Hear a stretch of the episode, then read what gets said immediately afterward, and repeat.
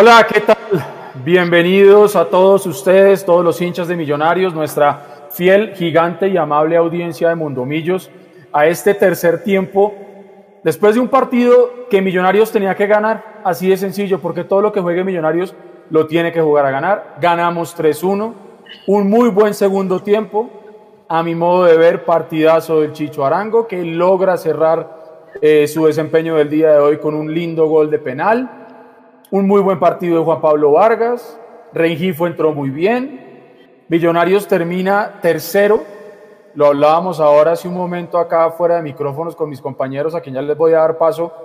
Santa Fe nos saca la segunda posición eh, sobre el final, pero Millonarios queda en una muy buena posición, tercero de la tabla. Ya vamos a revisar todo eso en detalle y quiero darle la bienvenida a este tercer tiempo, siendo hoy 18 de abril, 5 y 46 de la tarde en Bogotá, Colombia, a Jason Cárdenas, viejo Jason Q, hermano, ¿cómo va? Y bueno, sus impresiones rápidas de lo que fue este 3-1 contundente, que de pronto no parecía por lo que se vio en el primer tiempo. ¿Cómo le va? Yo, viejo Edu, a Mechu, a todos los que están ahí conectados, a Nico en la, en la, en la parte técnica. Eh, a mí me pareció un partido, el primer tiempo de sueño, como lo dijimos en la transmisión, un primer tiempo en donde ninguno de los dos quiso apostar al triunfo, se vio Gamero disgustado en la salida al entretiempo, creo que reajustó con los cambios de Pereira y de Rengifo, luego la entrada de Javier Valencia, creo que hay Millonarios mejoró muchísimo, muy buen partido de Pereira, creo que fue el eje de Millonarios para la segunda parte, para que Millonarios pudiera generar volumen de ataque y a partir de ahí generar los espacios. Creo que Millonarios hoy tuvo a un técnico lúcido en los cambios, cuando lo hace bien hay que decirlo, a un Pereira que regresó de muy buena manera, a un Jader que sigue sorprendiendo y obviamente el regreso del gol de Macalister Silva que hasta hoy eh, logra, digamos, su bautizo de gol en este campeonato con Millonarios. Así que muchos puntos eh, positivos los que dejó Millonarios de cara a lo que son los playoffs. Así es. Bueno, Mechu, mi hermano, mandándole un saludo a la distancia. Eh, ¿Cómo lo vio? ¿Cómo lo sintió? ¿Cómo lo vivió? saludándolo con las buenas tardes, ese 3-1 de Millonarios en el camping contra el Deportivo Cali, Mechu.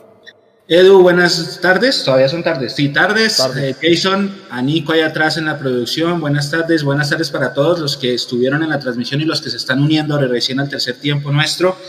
Bienvenidos todos. Hombre, sí, yo también, yo me imaginaba un partido como el del primer tiempo. Yo me imaginaba un partido así soso, aburrido, sin arriesgar mucho.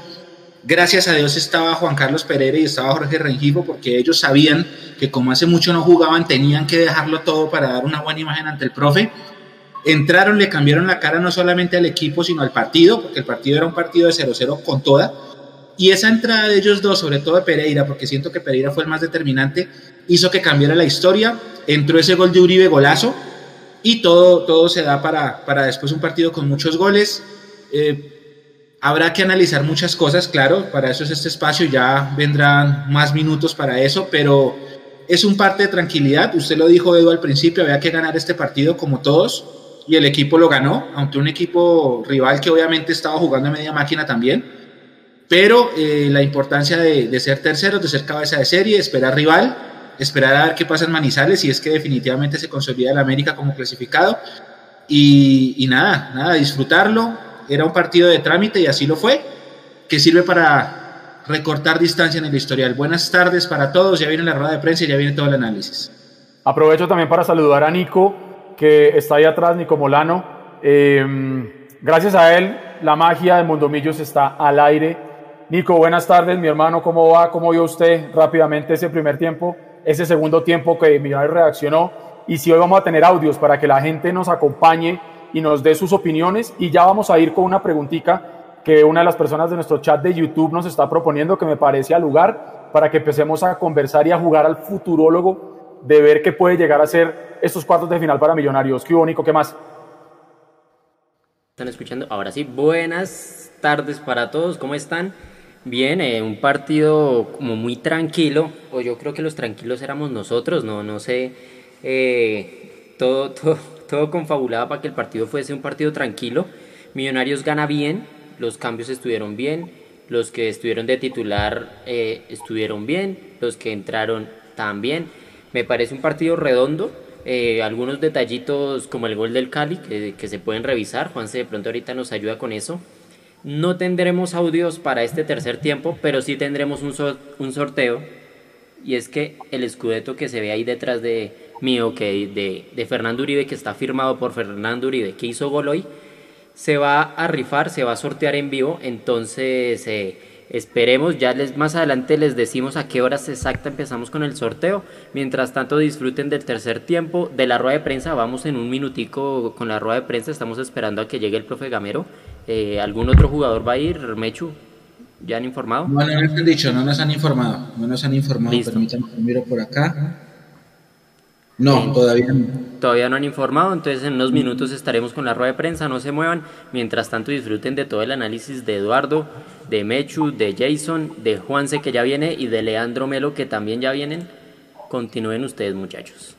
Bueno, empecemos a pensar, antes de, entrar ya en materia, analizar eh, futbolísticamente lo que nos dejó este partido y para que ya la gente que está conectada a través de nuestras plataformas empiece a participar con nosotros, de los posibles rivales de Millonarios, ¿cuál consideran ustedes que sería el rival más complejo para enfrentar? Ojo, no estoy diciendo el rival que nos gustaría tener, sino de pronto ese rival más complicado para Millonarios y eso que estamos viendo ya ahí en nuestra pantalla, la tabla de posiciones haciendo la salvedad que falta que termine el partido en Manizales entre Once Caldas y Medellín para saber si el América de Cali queda octavo o en su defecto si entra el Medellín, aunque hay que ser eh, muy, muy transparentes con el tema. Yo creo que el Medellín la tiene muy complicado y para mí los ocho ya quedan como están, con Nacional en la primera posición, con Santa Fe segundo, Millonarios tercero, cuarto Cali, quinto Tolima, sexto Equidad, séptimo Junior y octavo, como ya mencionaba hace un momento, el América de Cali esperando que termine el partido en Manizales. Millonarios queda siendo cabeza de serie por haber terminado tercero. Los cuatro rivales, posibles rivales, son Tolima, Equidad, Junior y América de Cali con el asterisco que les estaba diciendo. Les dejamos esta pregunta para que empiecen a todos a pensar, porque en cualquier momento entra la, la rueda de prensa. De esos cuatro rivales potenciales, ¿cuál es el más complicado? Reitero, no el que nos gustaría, sino cuál es el más complicado, ya sea porque Millonarios se complica históricamente contra ese equipo, o porque ese equipo viene jugando muy bien, mejor que Millonarios, o porque ese equipo en las fases finales se crece, o porque es un equipo marrullero, no estoy hablando de ninguno en particular, etcétera, etcétera. Entonces, eh, vayamos le dando nosotros mientras entra la, rueda de prensa y le quiero dar paso a usted, Mecho. De esos cuatro equipos, repito, Tolima, Equidad, Junior y América con el asterisco o Medellín, ¿cuál es el más complicado para usted? El más jodido es Junior, Edu. El más jodido es Junior. Ok. Por, por varias razones. Número uno, tiene mejor nómina. Número dos, tiene amplia nómina. Número tres, Barranquilla históricamente usted y yo sabemos y todos es la plaza más difícil para millonarios. Y cuatro, nos tiene la medida. Para, el más difícil es Junior, en orden. Después el segundo más difícil por la estadística reciente es el Tolima. Y el que de pronto sería más ganable, ojo con las comillas, sería la América porque América tiene torneo internacional y la nómina no es tan amplia como la del Junior, por ejemplo.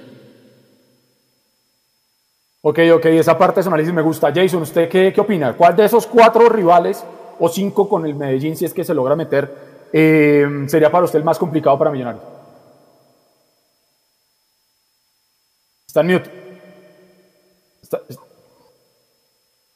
Minuto 60, eh, Edu, en Manizales, 60 minutos, 0-0 le toca hacer cuatro goles al Medellín para pasar, complicado el tema. Casos se han visto, ¿no? Pero, pero pues está complicado el tema. Entonces, en ese orden de ideas, eh, yo me uno a lo que dice eh, Mechu. Creo que el rival más difícil, y lo he venido diciendo, al que no quiero encontrarme de una es al, al Atlético Junior, por lo mismo que decía Mechu.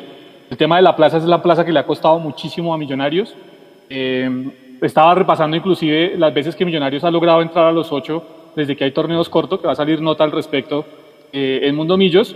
Y digamos que creo que son tres veces las que el Junior de Barranquilla, cuando nos ha tocado en playoff, nos ha terminado eliminando.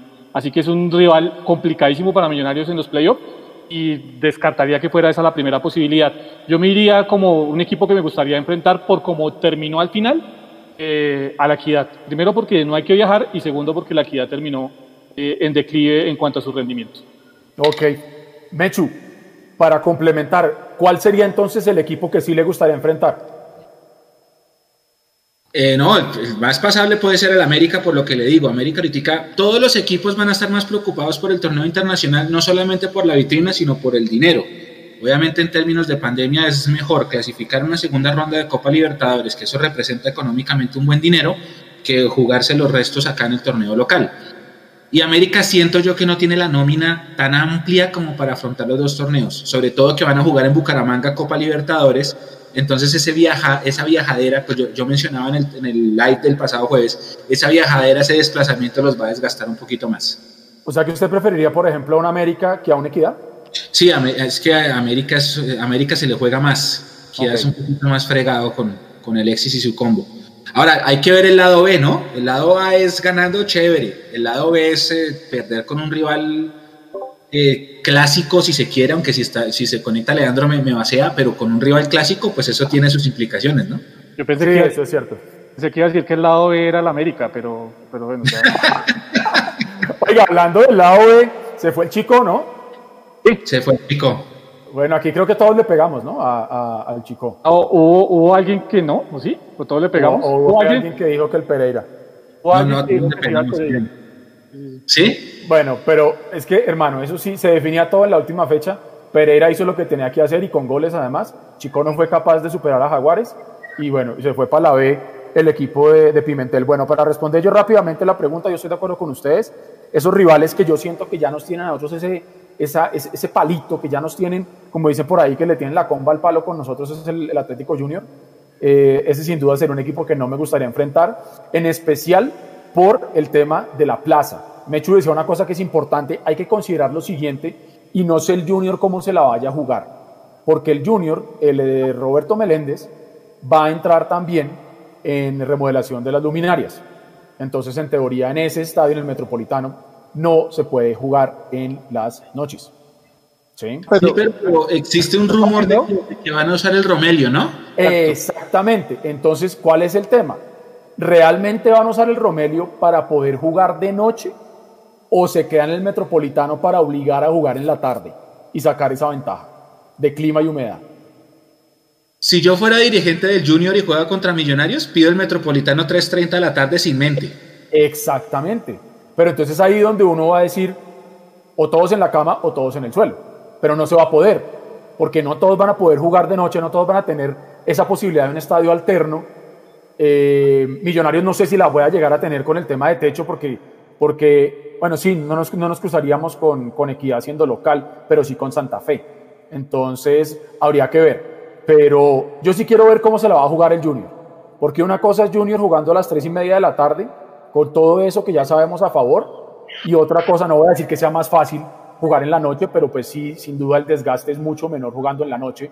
Entonces por ahí el junior juega la, la del viejo zorro y, no se juega en la noche, sino prefiere jugar en el día en el Metropolitano para obligar a las tres y media de la tarde. Entonces a mí no me gustaría el junior, eh, porque ya hemos sufrido bastante con ellos y Viera también es otro de esos jugadores que tienen la chapita de, que juega contra Millonarios y, sabe cómo son esos partidos.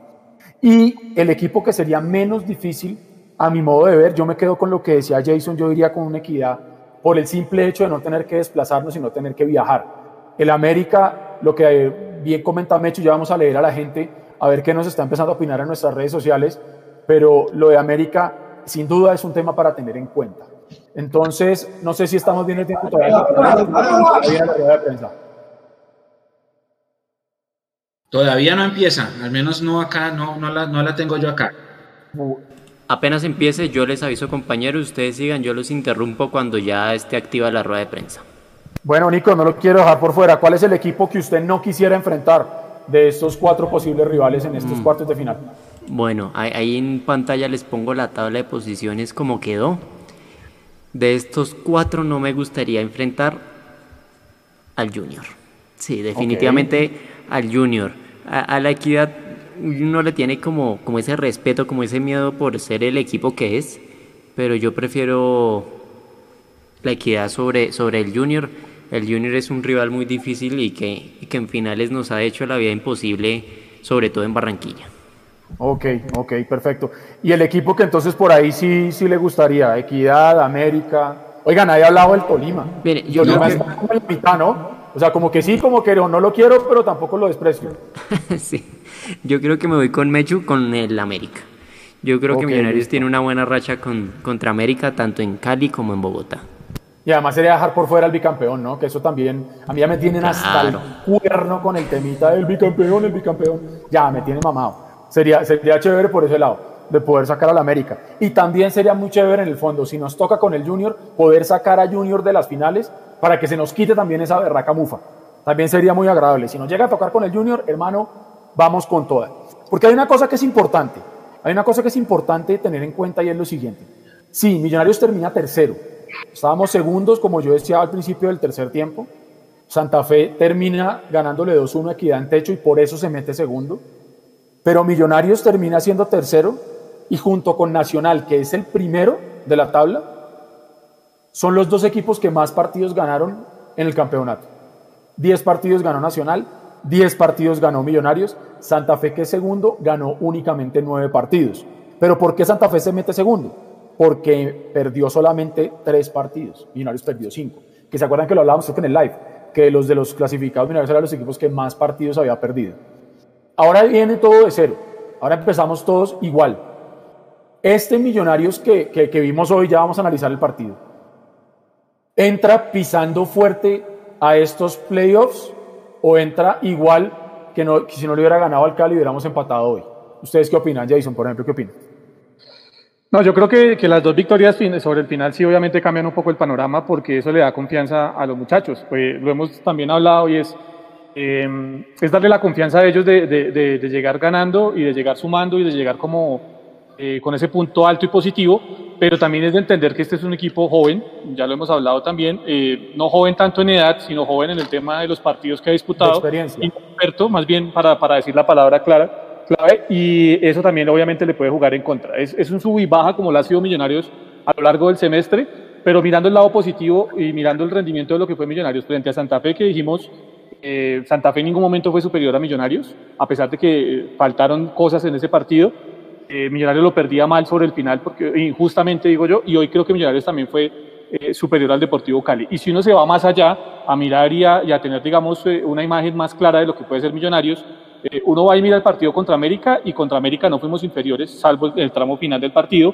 y va y mira uno el partido contra Nacional, y contra Nacional fuimos superiores, salvo el tramo final del partido. Son cosas que tiene que ajustar el profe Gamero, pero cuando uno lo mira desde ese punto de vista, y si quiere vamos al Junior, que el Junior tampoco nos pasó por encima, pues, sí fue superior, pero tampoco fue un equipo superior. Entonces yo creo que Millonarios sí tiene con qué competir, eh, va a estar es en que estos muchachos evidentemente tengan la cabeza eh, fría el día que jueguen y que el nerviosismo no les juegue en contra.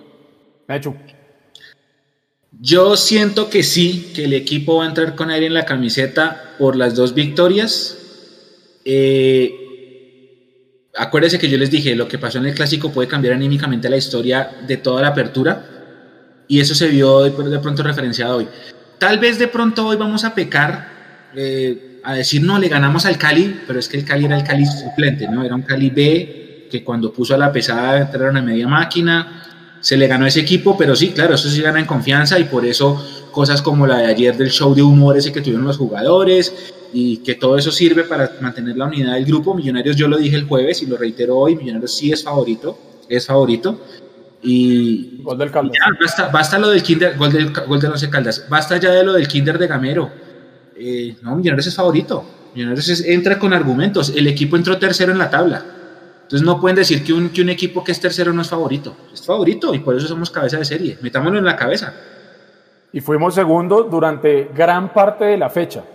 Cuando Millonarios se va arriba contra el Cali eh, y estaban empatando Santa Fe con Equidad, eh, Millonarios estaba segundo. Y, yo creo que también eh, ganarle al Deportivo Cali, a pesar de que ha venido con una nómina mixta, casi todos debutando, creo que eran seis jugadores del Deportivo Cali que estaban debutando hoy como profesionales, Millonarios tenía que hacer la tarea con mayor razón, con mayor razón tenía que hacer la tarea hoy Millonarios, la hizo bien, con un gran partido, reitero, del Chicho Arango que se vistió de asistidor en los dos primeros goles y que luego de anotador en el, en el penal que le hacen a Rengifo que entró muy bien.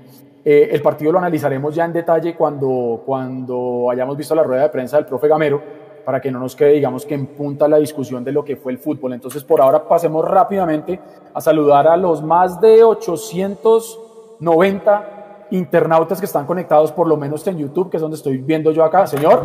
1475 en este momento y subiendo. Eso, excelente, muy bien. Sí, porque en Facebook hay 540. Tengo yo acá. Bueno, saludemos. Dice acá, Alexander Rodríguez, no somos favoritos. Acá están diciendo, eh, solo estaba debutando uno del Cali, dice Mauro Medina. Eh, F. Moreno, YouTube, la gente que pide equidad tiene mentalidad mediocre. Robin también nos saluda. Eddie Girón, al Cali que ganarle es un mata-mata, no me jodan, tenemos que quitarnos esa mufa. No, pero con el Cali ya no nos vamos a enfrentar, Eddie, ya lo voy a explicar. Eh, Luis Antonio Rodríguez, Chavo Bolillo, Ignacio Gómez sigue haciendo cuentas los del DIM. Eh, vamos por la 16, dice William Ardila. Atreyú dice Equidad, América y final con el Cali. Dice Nelson, entramos igual a playoff, muchas cosas que mejorar y no hemos podido regularmente con los grandes. Hay que trabajar mucho y Millos no es favorito, dice él. Eh, acá, vamos a ver, espere, voy a subir un poquito más para ver con quién. Dice Freddy Rincón, es un, es un homónimo, ¿no? Con Nacional no fuimos superiores, dice él. Eh, dice Víctor, para ser campeón hay que ganarla el que sea. Ah, por la 16 acá hay más gente. ¿Quién más dice acá? Entramos con él en la camiseta. Dice Alexander, el Cali jugó con suplentes, por favor no se engañen. Millonarios está jugando con actitud muy grande, con mucha gallardía. Esto lo dice Luis Nieto en Facebook. David Duarte, lástima que no nos tocó con Santa Fe porque nos traen suerte los hijos y se ríe. Robin, prefiero jugar. Ah, no, no me importa con quién, con cualquiera, porque quedar cabeza de serie empezaría con hinchada ejerciendo presión en el estadio. Tal vez lo mejor es equidad para no desgastarnos en viajes. Eso dice él. Eh, Luis Eduardo Rojas, si queremos ser campeones, nos juguemos contra el TCA. Eh, Forero dice que dos títulos en 40 años, sí, pero pues las cosas tienen que empezar a cambiar. Andrés Pérez lo mismo, para ser campeón hay que ganarle al que sea. Dicen acá que Junior viene desgastado de Copa, entonces que eso puede ser una ventaja. Claro que Junior juega con Santa Fe en Barranquilla el jueves. Eh, lo mismo Nelson, para ser campeón sí que ganarle al que sea. Desde Cajica, Andrés Páramo, un abrazo. Wilson Yela dice vamos por el título. José Velosa, más favoritos que nunca se vale soñar. Hay que metérnoslo en la cabeza. Dice Angie Naranjo, muy bien el jugador Rosales, sí dejó buena impresión. Ricardo, Juan Fiallo en Twitch, jugar con equidad es un partido muy cansón porque en playoffs son una mamera, son una mamera en la fecha 1, en la fecha 17, Siempre lo son. 20, en playoffs, en cuadrangulares, en la B, en la A, en la Copa Colombia, en donde quieran. Sí, sí, ah, muy marrullero. Anita Pérez dice, me gustaría que me tocara contra el América, ¿ok? Jonathan Cañón, Millonarios demostró que está para grandes cosas y considero que es un equipo de bastante peso. Entonces, Nico, ponga, la tabla está puesta, ponga la tabla Nico un momentico, porque es que voy, a tratar de explicarlo. Eso, hágale, hágale. Ahí está, más cerquita o... o... Ah, sí, sí, un poquito para que se vean los ocho. No, acuérdense que yo soy ciego. Listo, hágale, hágale, hágale. Listo. Entonces, pónganle cuidado cómo funciona, porque estaban preguntando que nos que explicáramos el sistema de los playoffs. El equipo número uno y el equipo número cuatro van por un lado el equipo número 2 y el equipo número 3 van por el otro. Y esas cuatro llaves van a ser sorteadas con los otros cuatro equipos que están ahí clasificados. Entonces, Nacional queda en la llave A, Santa Fe la B, nosotros somos la llave C y Cali en la llave D. Los otros cuatro se sortean, por eso puede ser cualquiera de los otros cuatro, Tolima, Equidad Junior y América, no importa porque eso se sortea mañana 12.30 pm por Win, vamos a estar nosotros también ahí pendientes. Y luego el ganador de la llave A va con el ganador de la llave D, o sea, el que gane la llave de Nacional va con el que gane la llave de Cali y el que gane la llave de Santa Fe va contra el que gane la llave de Millonarios. Por eso nosotros no podemos enfrentar a Nacional y a Cali hasta la final y si vamos a encontrarnos con Santa Fe en el camino será en la, semifinal. Eso para que lo tengan claro, así funciona, así está distribuido, y así está el reglamento de la liga de cómo van a quedar sembradas las finales. Por ejemplo, acá alguien... prensa, perdón, Mechu lo interrumpo, ya hay rueda de prensa. Ah, vamos con la rueda de prensa. Vamos, vamos, vamos.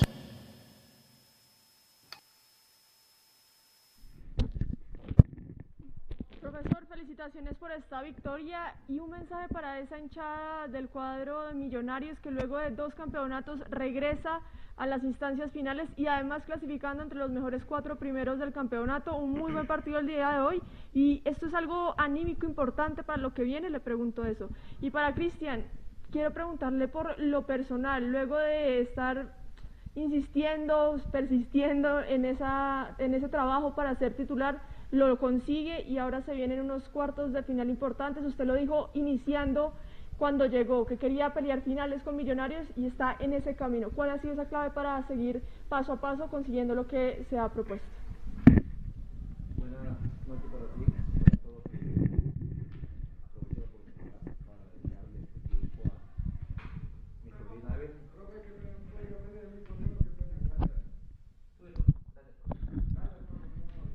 Gracias Laura, buenas noches para ti, para todos los televidentes.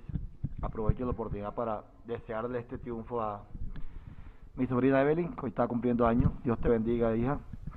Y también darle un mensaje de fuerza y valentía a todas esas personas que hoy sufren esta enfermedad que nos está llevando, que es como el COVID.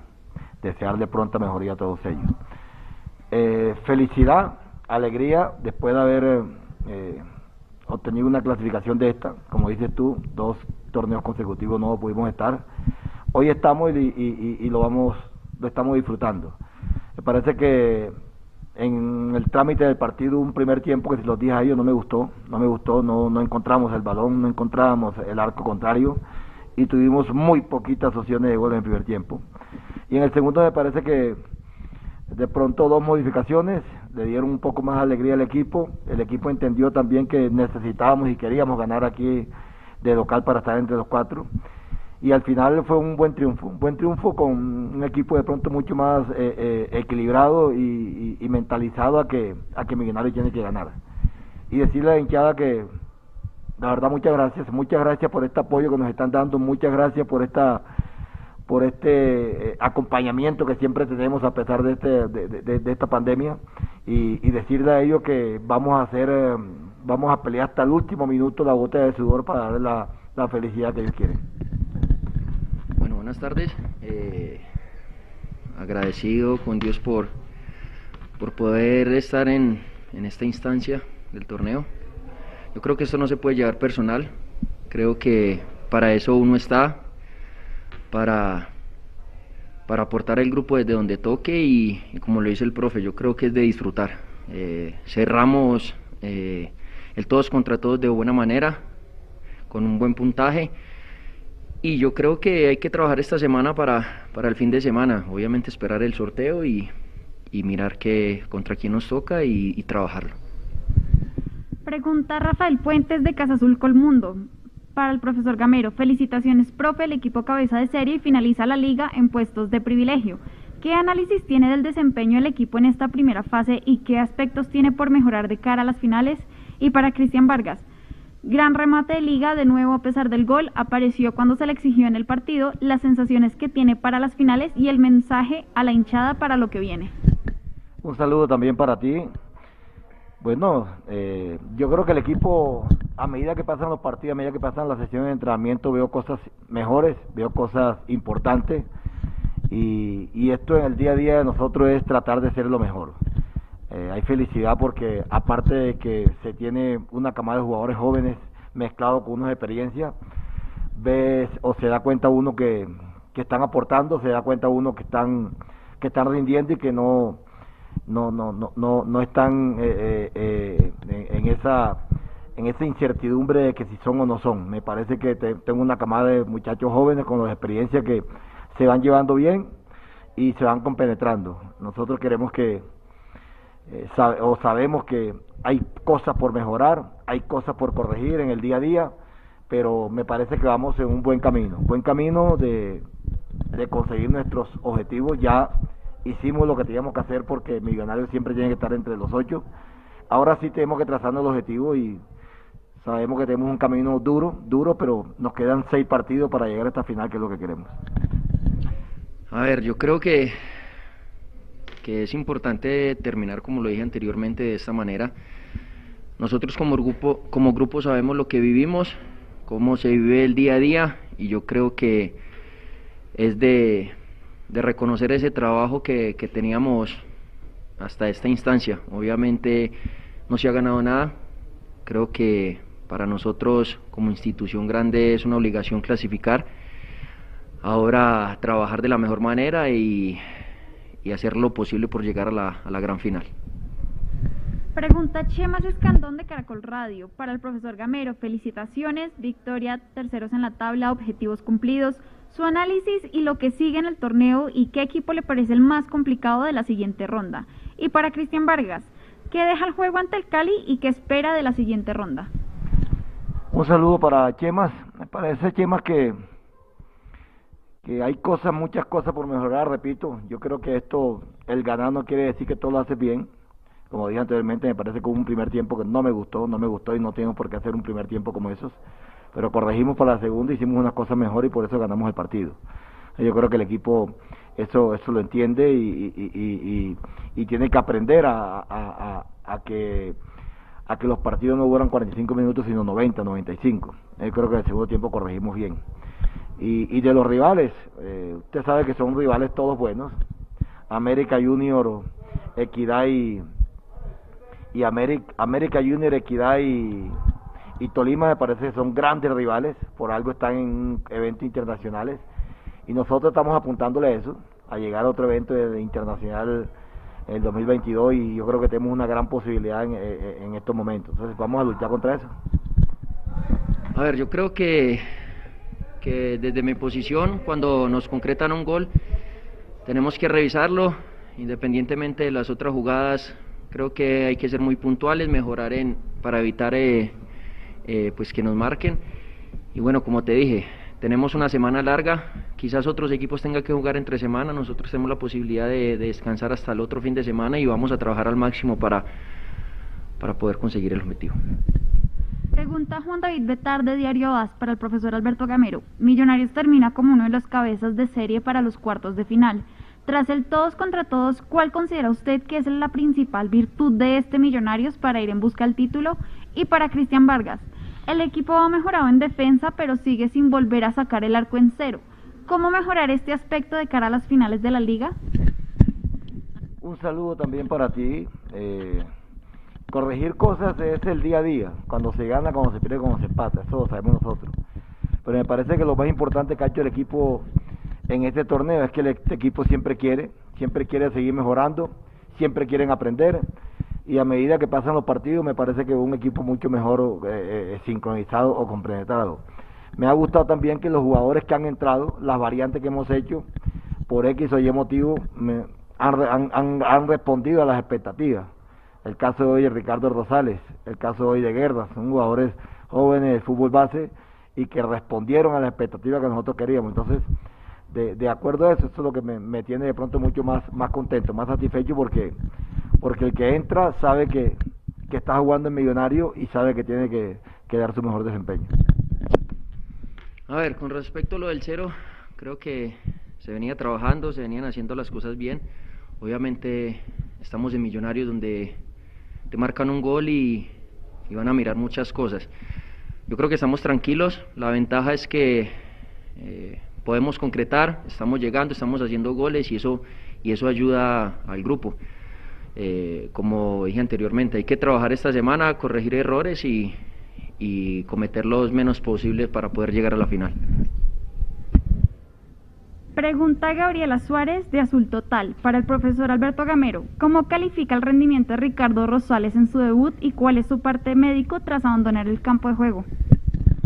Gabriela, un saludo también para ti muy bueno, muy bueno. No es fácil, a pesar que el equipo estaba clasificado, no es fácil debutar contra el Deportivo Cali y buscando una posición mejor que la que estábamos. Entonces, me parece que tuvo un muy buen desempeño. No hubo, no vi problemas por ese sector. Tuvo salida. Tuvo algo importante que tuvo el centro para gol. Me parece que eso es importante también porque es un jugador que sabe muy, está ahí muy bien al ataque, que tiene buena muy buena, muy buena eh, condición técnica y, y, lo, me lo demostró en el centro que hizo para gol. Y, y ya, ese yo siempre le digo a ellos, el calambre que le dio es el calambre del, del jugador que debuta, debuta. Pero gracias a Dios me dijo que era un calambre y, está perfectamente bien. Finalizamos la rueda de prensa con Rafael Tobar de Pasión Albiazul para el profesor Alberto Gamero. Profesor, segundo objetivo conseguido. Usted ha dicho en varias oportunidades que aunque se gane, usted siempre ve cosas para mejorar. Del partido de hoy, ¿qué siente que se debe mejorar? Y para Cristian Vargas.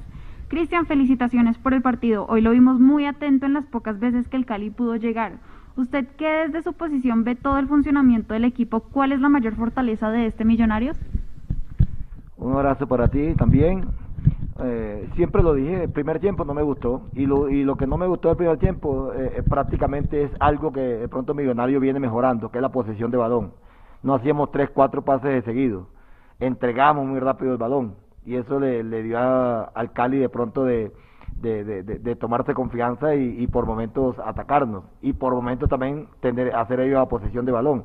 Entonces una de las cosas que estamos corrigiendo mucho, demasiado, es la entrega del balón. Fútbol es muy importante cuando tú tienes un buen pase un buen control. Y hoy carecimos de eso prácticamente en el primer tiempo, de pase y control. Segundo tiempo tuvimos mejor control de, balón, segundo tiempo nos mostramos más, el segundo tiempo no erramos tantos pases y pudimos ganar el partido, pero indudablemente que algo que tiene que corregir este equipo siempre, siempre, es que el equipo no puede entregar tan, tan mal el balón como a veces lo hace. Como le dice el profe, yo creo que la mayor virtud de nosotros es la, posesión. Eh, hoy enfrentamos a un equipo que por en el primer tiempo nos apretó de, de una manera y nosotros no encontramos la salida. Creo que se ajustaron las cosas. Eh, y creo, y lo, lo dice uno, yo creo que la mayor virtud de todos nosotros es, es las ganas de ganar. Creo que para eso trabajamos día a día, estamos convencidos de que tenemos un excelente grupo y seguramente eh, mejoraremos eh, lo que nos hace falta y, y buscaremos todos los partidos. Profesor Gamero y Cristian, muchas gracias.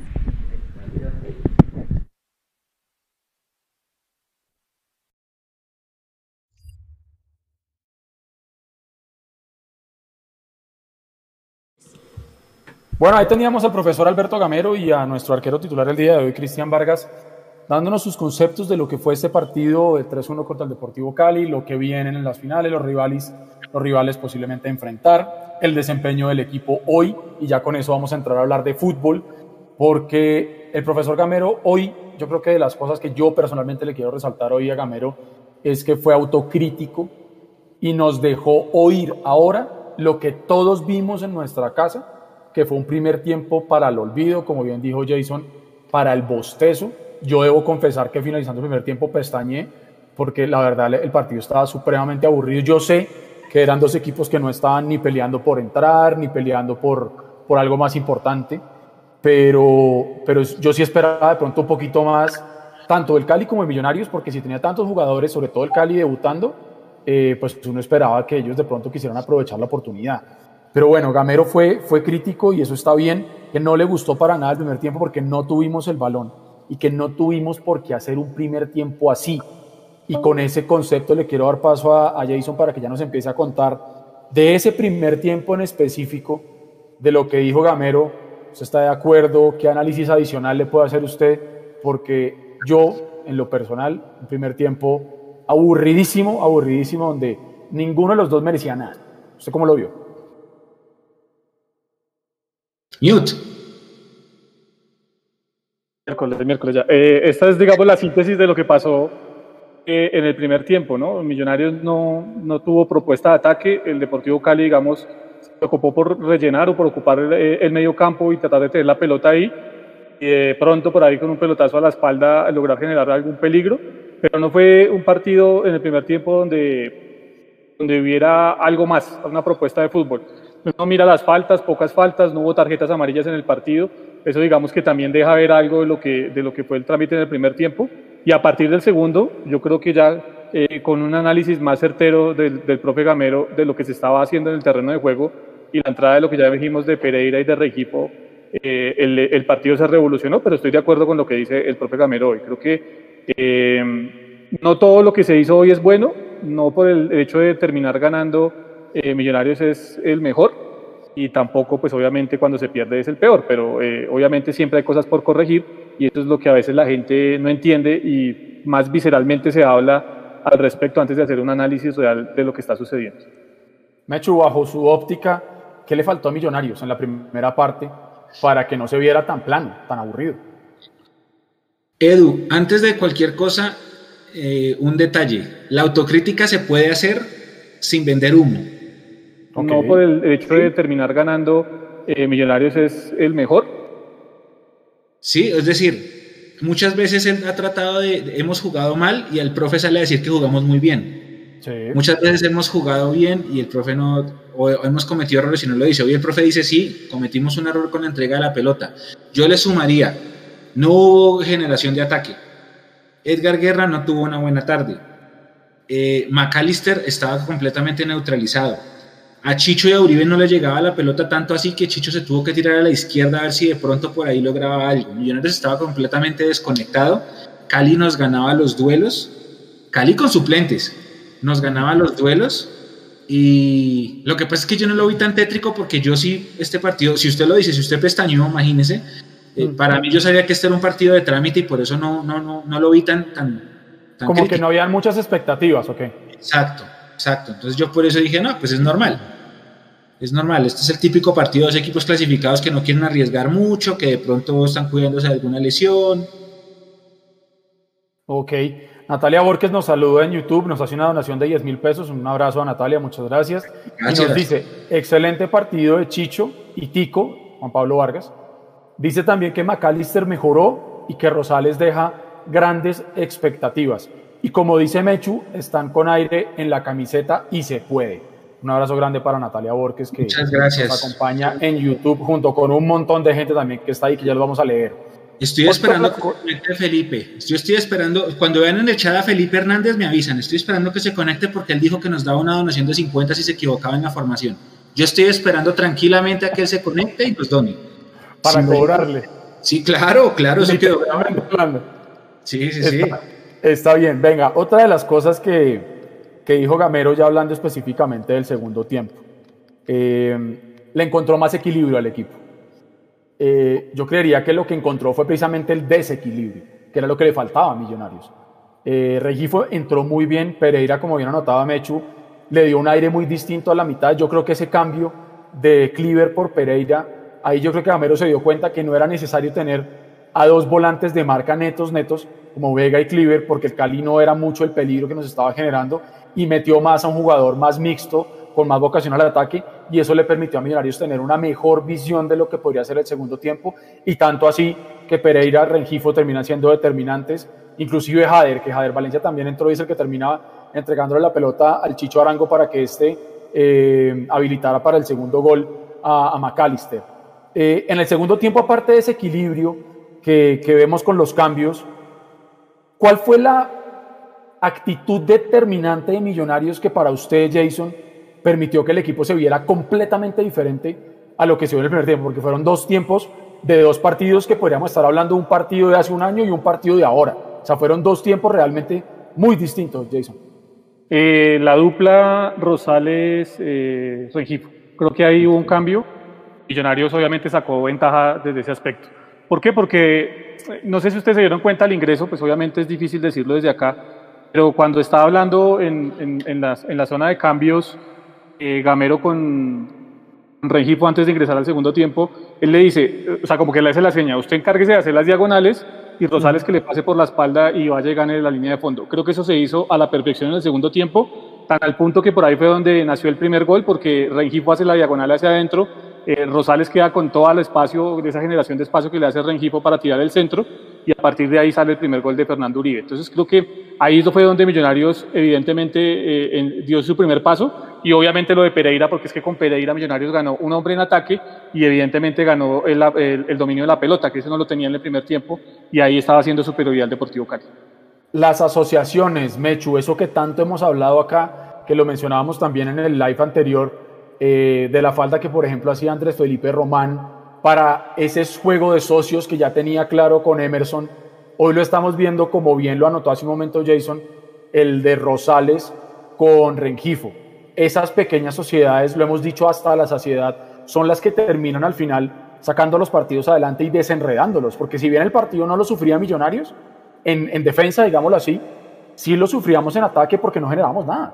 No generábamos absolutamente nada absolutamente nada, completamente desaparecidos. Guillermo de Amor estuvo un primer tiempo muy tranquilo, eh, pero menos mal en el segundo tiempo esa determinación con la que sale el equipo producto de los cambios, porque es que yo lo decía en la transmisión, eh, hay una nómina titular base, está bien, no pasa nada, pero jugadores como Pereira, que viene de una lesión, una lesión que le costó el puesto, no solo con Cliver, sino también con Juan Camilo, y Rengifo, que Rengifo hay que buscar cuándo fue la última vez que tuvo convocatoria, porque hace muchísimo ni siquiera estaba convocado.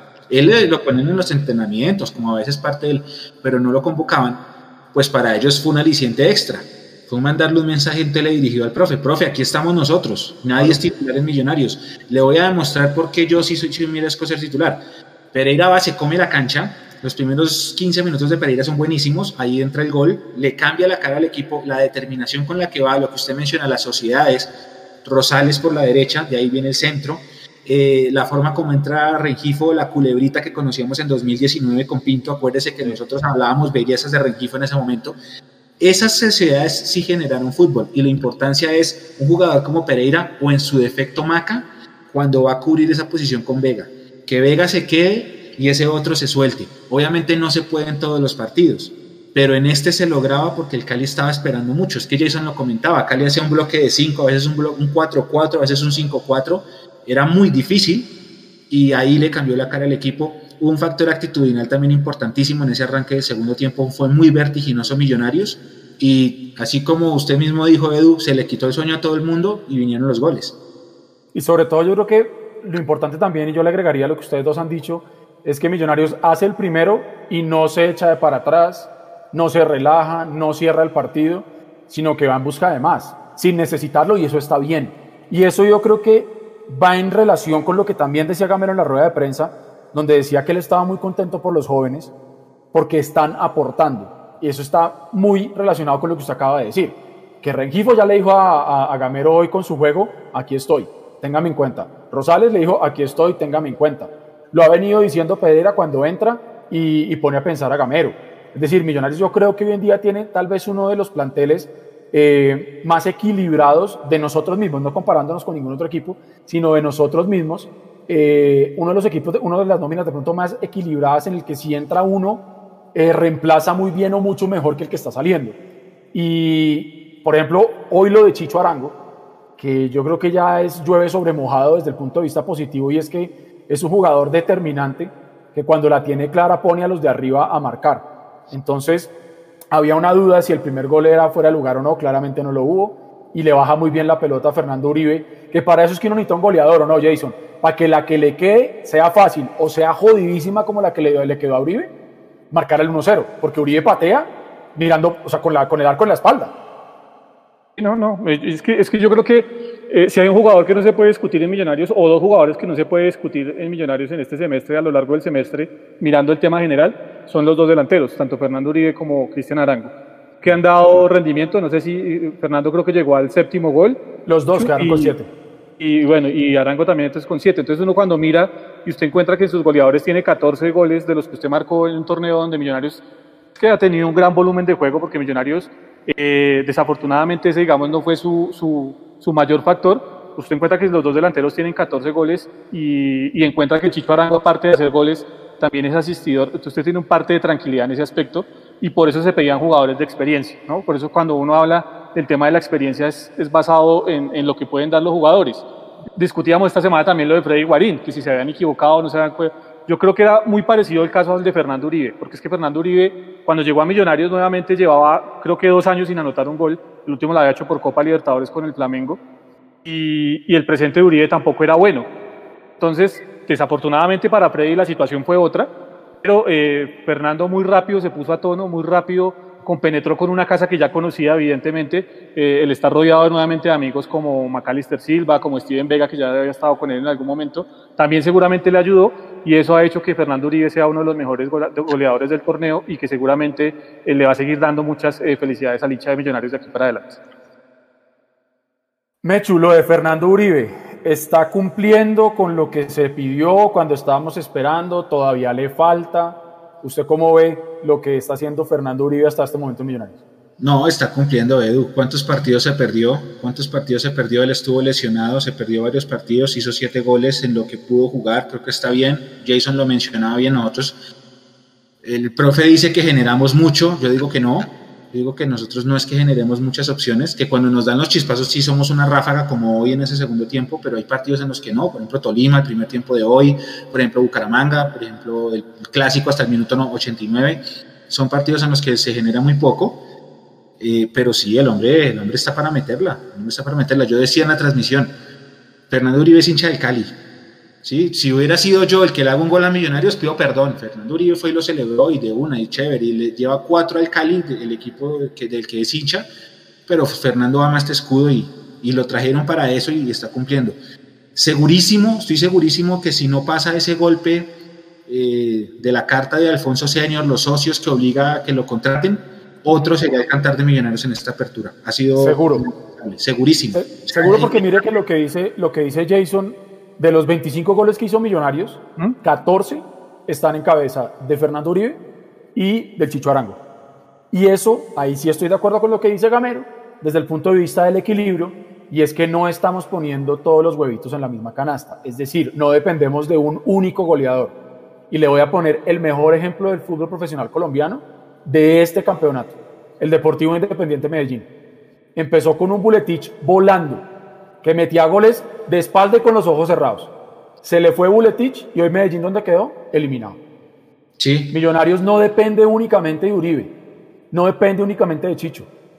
Cuando no está uno, está el otro. Cuando no marca uno, marca el otro. Y están tan parejos que hoy Uribe mete su séptimo gol, Chicho se quedaba con seis y viene Chicho y mete el séptimo de penal y quedamos nuevamente igualados en ellos dos como los máximos goleadores del equipo de, de Gamero, que sí está equilibrado en la parte de arriba más lo que puede llegar a aportarle después el caballo Márquez ya recuperado, que esa es otra cosa que creo que es importante a tener en cuenta, y es que ya no nos toca recibir los playoffs con lesiones y con un hospital, sino al contrario, el equipo recuperado y con, yo creo que toda la nómina de millonarios está disponible para el equipo de Gamero, y ese es un punto que también nos mencionaba Leandro Melo en, en el programa anterior, creo. El tema del COVID va a ser determinante. El tema de qué tanto se cuidan muy bien los jugadores para que no los muerda el virus y se queden por fuera uno o dos partidos, eso va a ser vital. Y creo que hasta el momento Millonarios le ha hecho un buen manejo al tema del COVID. ¿Usted qué opina, Mechu, de ese tema? Sí, sí, sí, sí, por ahora sí, por ahora sí. Eh, tal vez por eso mucha gente prefiere equidad, porque es que entre usted menos viaje, pues menos riesgo tiene. Sin decir pues que acá estemos muy bien de COVID en Bogotá, en donde la gente es demasiado irresponsable y sigue rompiendo reglas, cuarentenas y etcétera Hoy se supone que estamos en fin de semana de encierro y mucha gente salió igual. Normal. Eh, pero, pero sí, claro, en ese sentido se ha hecho un buen trabajo. Acuérdese que nosotros veníamos haciendo un buen trabajo hasta el último partido del año pasado contra Cali, ¿no? Que se nos contagió un montón de gente en esa última semanita de diciembre. Eso también hay que controlarlo mucho. Y ese factor juega en las finales. ojo con eso. Exactamente. Oiga, eh, otro de los temas que tenemos aquí para conversar, aparte del buen nivel que tiene Chicho Arango, que creo yo que para mí hoy fue la figura de, del partido. Ya les doy a ustedes paso con esa pregunta para que me cuenten ustedes cuál fue la figura del partido para ustedes y también la gente que nos está oyendo a través de todas las plataformas que nos empiecen a decir ahí ya por chat cuál fue su figura del partido el día de hoy. Yo reitero, para mí fue el Chicho. El tema de Macalister Silva. Eh, mucho se ha hablado que este equipo es Maca dependiente. Yo en lo personal no le estoy viendo buenos partidos a Macalister. Hoy a pesar del gol, no creo que haya sido un partido redondo de Maca. Y con eso le quiero dar paso a usted, Mechu, que siempre ha comentado que Millos es Maca dependiente. El nivel de Maca, ¿en qué está? Porque yo siento que muchos llegan a, cuartos de final con el nivel arriba, pero yo a Maca lo veo medio borroso. Sí, es verdad, es verdad. Pero no solamente él está borroso, sino que los rivales también lo saben controlar mejor. Yo tengo una teoría, no sé si la compartan ustedes y ustedes, que acá tengo el chat, los, vamos a leer. ¿Qué hubo, Juan? Se llegó.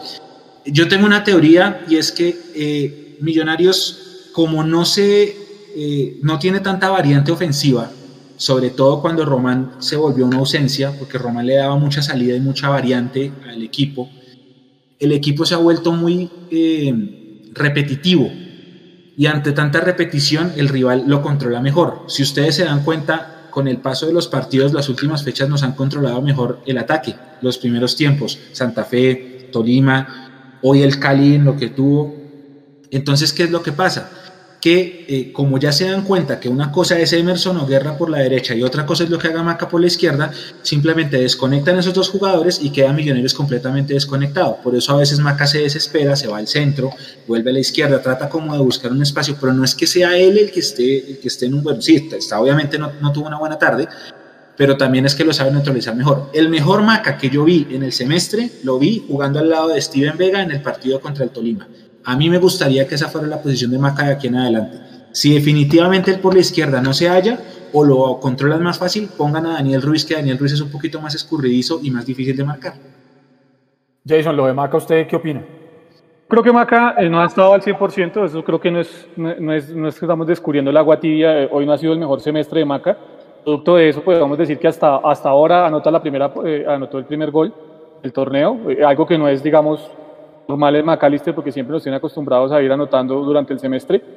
Y eh, eso también yo creo que también incluye, eh, el rendimiento de McAllister ha influido, que la idea de Gamero lo ha llevado a jugar allá, contra la línea de banda, lo ha llevado como a aislarse un poco del juego. A veces yo eh, comparto lo que dice Mechu, el jugador tiene una rebeldía y entonces en medio de esa rebeldía como que trata de venir y juntarse en el medio y trata a veces de venir y enrocar y jugar por derecha y trata de llevar los hilos conductores del equipo, pero cuando usted no está cómodo desde el inicio en la forma en la que tiene que jugar. Evidentemente ese, fastidio se nota a lo largo no solo de un partido, sino de muchos, y a McAllister le ha pasado factura a lo largo de la temporada. Yo coincido con Mecho que el mejor McAllister que hemos podido ver en los últimos tiempos eh, pasó con Pinto, no sé si en algún momento con Russo, eh, es ahí, al lado del volante 5 o al lado de los volantes 5. Pero para eso, evidentemente, habría que eh, cambiar el esquema, habría que cambiar la forma de ver el juego por parte de Gamero, y eso pues por, por, lo que se ha visto a lo largo del campeonato y por la altura en la que estamos, seguramente no se va a ver y tendremos que seguir viendo a McAllister allá aislado por el costado izquierdo.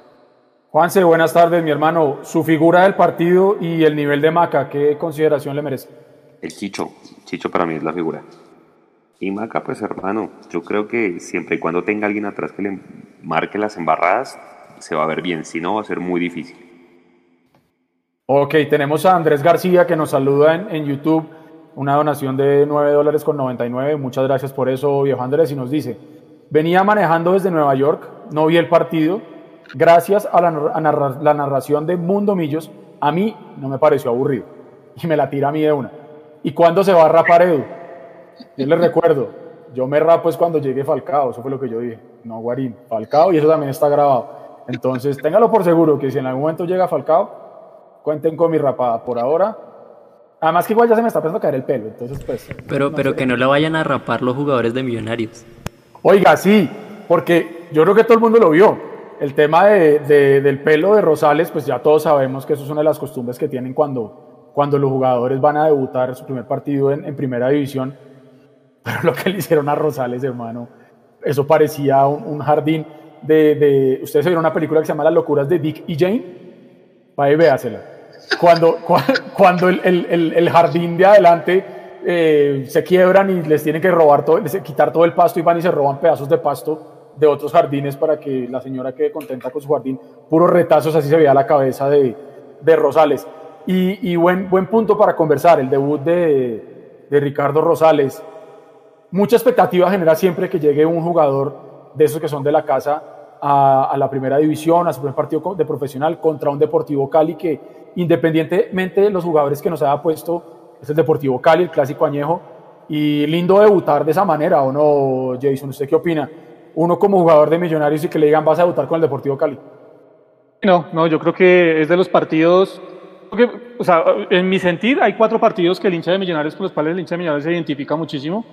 Este partido del Deportivo Cali, el del América, Nacional y Santa Fe. Pues si está aquí Leo conectado, si estuviera Leo nos estaría regañando, que son solo dos, pero evidentemente yo creo que son esos cuatro partidos los que más mueven, digamos, la expectativa del hincha de Millonarios y eh, obviamente eso no es ajeno a los jugadores.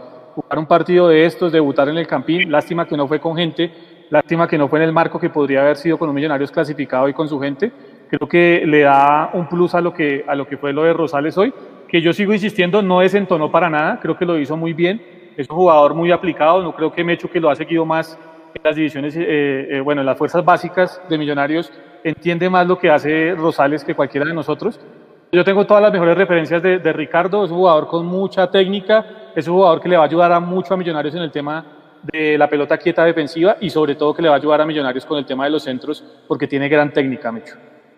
Yo tengo una pregunta, compañeros. Bueno, ahorita vamos a leerlos porque están también dando sus opiniones de la figura del partido, del equipo que quieren enfrentar. Ya lo vamos a leer a ustedes. Eh, dice acá que por favor no se quite la melena, Edu. pero están preguntando. Si llega Falcao, yo me la quito. No, no, pero están preguntando que si dentro de las condiciones dice Falcao presidente o Falcao dueño. Ahí no aplica, ¿no? Uh. Ay, hermano, se va a poner fácil a la gente. Como sea que llegue. Ah, bueno, listo. Ya, como sea que llegue. No, les iba a preguntar a ustedes de pronto, eh, Edu jugó en Millonarios en, divisiones menores, Jason lleva muchos años cubriendo también fútbol base y debutantes en primera. ¿Hace cuánto se implementó esa moda de peluquear al, debutante? Yo me acuerdo que a Ginás se la hicieron en el 2015 o 16, pero ¿hace cuánto existe esa moda? Porque antes eso no pasaba. Yo no sé si no pasaba o no tenía tanta visibilidad. Yo, creo que como moda, Edu, sí viene del 2010 para acá. Como moda, sí creo que viene del 2010 para Bueno, igual, estamos hablando de unos 11 años. entonces, porque a mí, a mí me pasó, pero en la selección Bogotá. A mí me raparon en la selección Bogotá, pero porque al, al, al técnico que teníamos en esa época, el profe Fernando Monroy, que en paz descanse, a, él, no le gustaban los mechudos.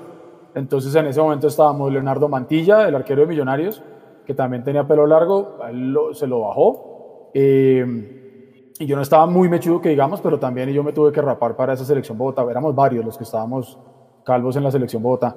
Eh, entonces sí, sí, lo que pasa es que, pues digo, y si ustedes ven, porque alguien nos decía antes de la rueda de prensa que en el Cali solamente debutó un jugador, yo creo que, hay que revisar porque fueron muchos más, porque se veían varios que estaban con la cabeza eh, con cortes bien distintos y además en la transmisión lo, lo mencionaron, ¿no? que habían seis jugadores del Deportivo Cali que estaban debutando hoy contra Millonarios, que al final el 3-1 eh, creo que es un resultado justo, porque cuando entra el 2-1, cuando, cuando entra el gol del descuento del Cali, yo no sé si a ustedes les pasó lo que me pasó a mí, pero entra el gol del Cali, que no se merecía ese gol, y yo dije, vamos a empezar a sufrir otra vez, y los últimos cinco minutos alguna joda va a pasar. Y Rengifo se inventa esa jugada por su banda, penalti clarísimo para mí, y el Chicho mete el 3-1, que para mí el 2-1 era un resultado que no hablaba de lo que fue el segundo tiempo, porque en el primero 0-0 y a dormir.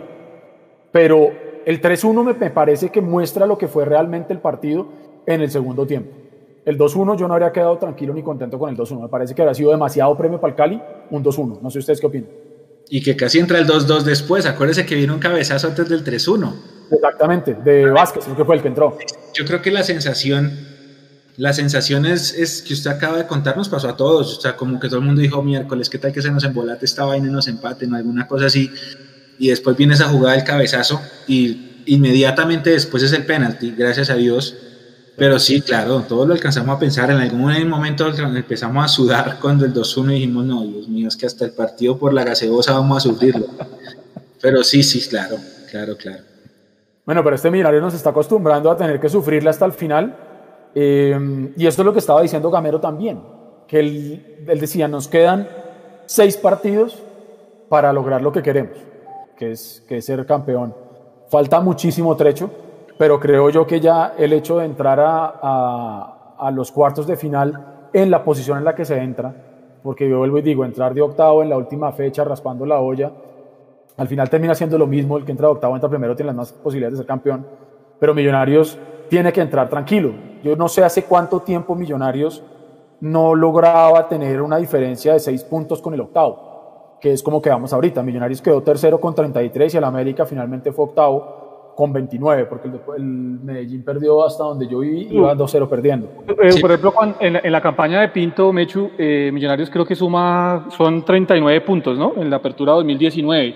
Y el segundo que fue el Cali quedó con 33. Eh, entonces digamos que Em, ahí ya se había marcado una diferencia. Eh, eh, creo que esa, esa, campaña de Pinto termina siendo final la mejor de Millonarios en los torneos cortos, Mecho. Sí, sí, está entre esa y la de Hernán Torres, que también hizo un campañón en el 2012 y, dicho, le sacó a todo el mundo ventaja. Fue líder desde la fecha 2 hasta la 18 y todo eso. Eh, Torres sí fue primero, pero tuvo 37 puntos. Tuvo dos, puntos menos que, el, que el, equipo de, de Pinto, ¿no? Sí, pero menos partidos. Sí, jugó 18. Eh, pero sí, claro, claro, claro, la diferencia está ahí, está bien. Yo lo decía al principio, nosotros tenemos que entrar todos los semestres así, llegar a la última fecha relajados, eh, ver el último partido si se quiere dormir, si, si quiere pestañear, está, está bien, pero es que eso es lo que el hincha de Millonarios se merece. El hincha de Millonarios no merece llegar. Yo hoy no tengo calculadora cerca, las dejé en el estudio. Nada, estaba relajado. Porque el puede llegar ahí con la calculadora, Dios mío, y ahora con pucha, y se hace un gol este y se hace un gol el otro. No, hoy estábamos éramos, mirando la tabla a ver qué pasaba, ahora cómo se iba moviendo la tabla. Sufrían los otros. Bueno, finalmente América no sufrió porque empezó ganando el partido rápido. Ahí salió de su.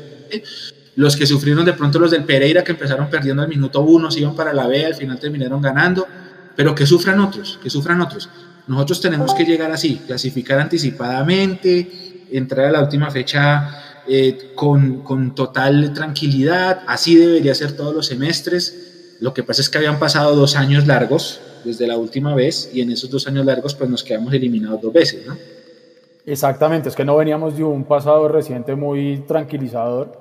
Eh, y yo creo también que esto para Gamero es Así como decimos que hay aire en la camiseta para los jugadores, porque van a salir a jugar estos cuartos de final, eh, si se quiere, con una mentalidad ganadora distinta a lo que podría ser si entrábamos raspando, si hubiéramos empatado los últimos dos partidos o estuviéramos jugando feo.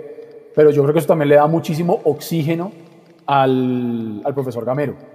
Eh, porque yo creo que aquí estaríamos hablando de cosas muy distintas si el equipo no hubiera entrado a los cuartos de final. Muy seguramente mucha gente estaría pidiendo la cabeza de Gamero y todos somos conscientes que si queremos tener un proceso que sea exitoso y ganador en Millonarios, pues hay que darle tiempo, pero ese tiempo tiene que venir acompañado de resultados, de pasos positivos hacia adelante y no empatando, perdiendo y clasificando ahí medio sobre la hora. Entonces creo yo que eso también puede ser un, un envión importante, no solamente, reitero, para los jugadores, sino para Gamero y todo el cuerpo técnico, que muchas veces esa, ese lado B que nosotros como hinchas a veces no tenemos tan en cuenta cuando sí ganamos, pero sí cuando perdemos. Entonces esto seguramente le va a permitir a Gamero tener más tranquilidad de toma de decisiones, de poder analizar a los rivales con más tranquilidad. Eh, y hoy estábamos mirando la tabla para ver qué tan alto podíamos estar. Y no lo que decía Mechu, calculando a ver si nos metía un gol no sé quién en otra plaza, si nos sacaban y ahora tenemos que hacer siete goles y que hubiera un eclipse en no sé dónde. Nada, o sea, bien, bien, bien, bien. Hoy hubo resultados que no sé si sorprenden, pero el único partido que quedó 0-0 fue el partido que tenía que haber goles pues para el lado del Chico y fue el Chico 0, Jaguares 0. Pero de resto hubo un montón de goles y yo no sé si ustedes recuerdan cuando finalizando el campeonato anterior Millonario cierra eh, la fase regular con Alianza Petrolera, que le metimos 6-1. Y lo duro que se nos vinieron encima. Que qué, que qué tan raro, que meterle 6-1 al Petrolera, no sé qué. Vaya y mire el resultado del verde de Medellín. Yo no digo nada más. Eso pasa. Hay equipos que son superiores que otros y en cualquier fecha le puede meter 5, 6, 7, ya está. Yo quiero ver si arman el mismo escándalo que hicieron cuando Mira le metió 6 a Petrolera. Hoy le metió 7 a Patriotas. ¿Sabe por qué no va a haber escándalo? Porque ya estaban clasificados. Ese 7 sí, claro. sí. su liderato y ojo porque ese equipo tiene una diferencia de gol muy brava. Muy brava. Sí, pero, pero, pero, ya, no, ya no existe más. No, ya no, pero la diferencia de gol es la que define las llaves, ¿no? Entonces, bueno, sí, sí, de acuerdo. Pero lo que es importante en este punto es entender que Millonarios tu, estuvimos mucho tiempo con diferencia negativa de gol. Y cerramos con más 7, si mal no recuerdo. 7. 7, Exactamente. No, no, está tan mal, es decir, Nacional quedó con más 22. Santa Fe quedó con los mismos puntos de Millonarios, 33, pero nos saca la posición por este ítem. 11 goles a favor, 11 eh, goles de diferencia pues a favor y Millonarios tiene más 7. Mm, Deportivo Cali, que fue cuarto, quedó con más 5. Tolima quedó con más 8. Equidad más 3. Junior más 8. América de Cali más 7. Si nos ponemos a mirar de todos los equipos clasificados, el que menos diferencia de gol a favor tuvo fue Equidad con más 3. Y después Millonarios con más 5. Sí, porque es que Equidad lo mató la goleada del Cali. Exactamente. haciendo un torneo regular y lo cogió el Cali, le metió ese sacudón y lo sacó del baile. Oiga, pero hay mucha gente podrá decir, Mechu, Eduardo, Jason, muchachos, es que pues hagan cuentas, habían siete equipos clasificados en la última fecha, no sé qué, sí, está bien, puede ser, pero es que el año pasado también habían siete equipos clasificados y no estábamos nosotros, Que fue el que estamos peleando por entrar. Estamos peleando por ese octavo cupo que tenemos que ganar, como ganamos, y esperar dos resultados que no se dio ninguno. Pero está bien, que si a la última fecha llegan clasificado uno, dos, tres o los ocho, no importa, pero que sea millonarios.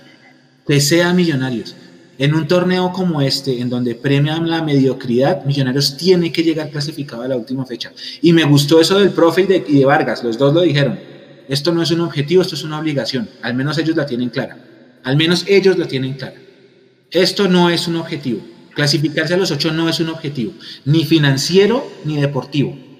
No, clasificar a los ocho es una obligación, compañeros. Completamente de acuerdo. Regañó al plan quinquenal, ¿sí? Sí, ah. Ellos sí lo dicen. Usted se ha dado cuenta que desde que salió el plan quinquenal, el profe Gamero ha repetido en todas las ruedas de prensa lo mismo. Eh, en las pre y en las post. Esto no es un objetivo, esto es una obligación. Nosotros, ta, está bien. Al menos deportivamente ellos, ellos lo tienen claro. Ellos. y, eso, está bien. Y eso está bien porque creo que en algún momento en la asamblea de socios se le preguntó al presidente Camacho, no sé si fue después en análisis esas cosas, eh, precisamente el plan quinquenal. Y él decía, es un plan corporativo, digámoslo, de, de empresa, pero no es el plan deportivo, que el plan deportivo se lo guardaban ellos, digamos que porque ahí estaba el know-how de Millonarios y que ahí estaba como, o sea, es un plan súper misterioso. O sea, no sé qué tanto misterio tiene decir que el objetivo de Millonarios es ser campeón. O sea, no entiendo qué es lo que quieren esconder, ¿me entiendes? O sea, lo que quieren es que es no salir a comprometerse públicamente porque entonces si no salen, ahí sí nosotros, los que hemos venido pidiendo objetivos hace mucho tiempo, vamos a tener cómo cobrar.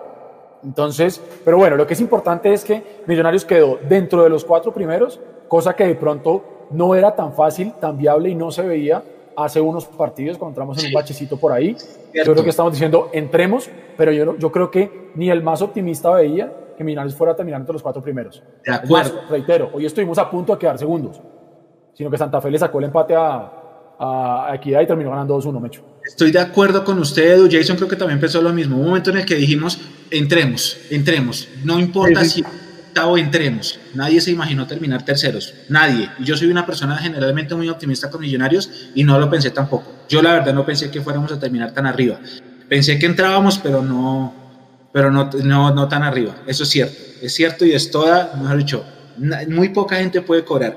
Le voy a mandar un saludo a Cartucho que dice eh, mañana es mi cumpleaños, este es el regalo adelantado, el cumpleaños mañana, cumple 40.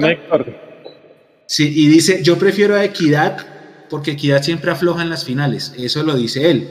Eh, con Equidad hemos jugado dos veces, ¿no? En cuartos de final del 2011 nos sacaron, en semifinales nos sacaron, que fue que Cosme nos hizo la fiesta en techo, y en 2017 ganamos nosotros. Sería el tercer duelo contra Equidad. Bueno, igual Jason está trabajando la nota, ¿no? Con, un balance más, eh, más fuerte y, uno, y uno mira y digamos que ahí es cuando uno dice que es loable lo que ha hecho Gamero con este equipo, mirando en base en eso, o con base en eso, Mechu, que se ha jugado con, el, con este que se está jugando, son 38 torneos cortos, tengo yo en mi lista que se han jugado, y Millonarios con este apenas clasifica a 18.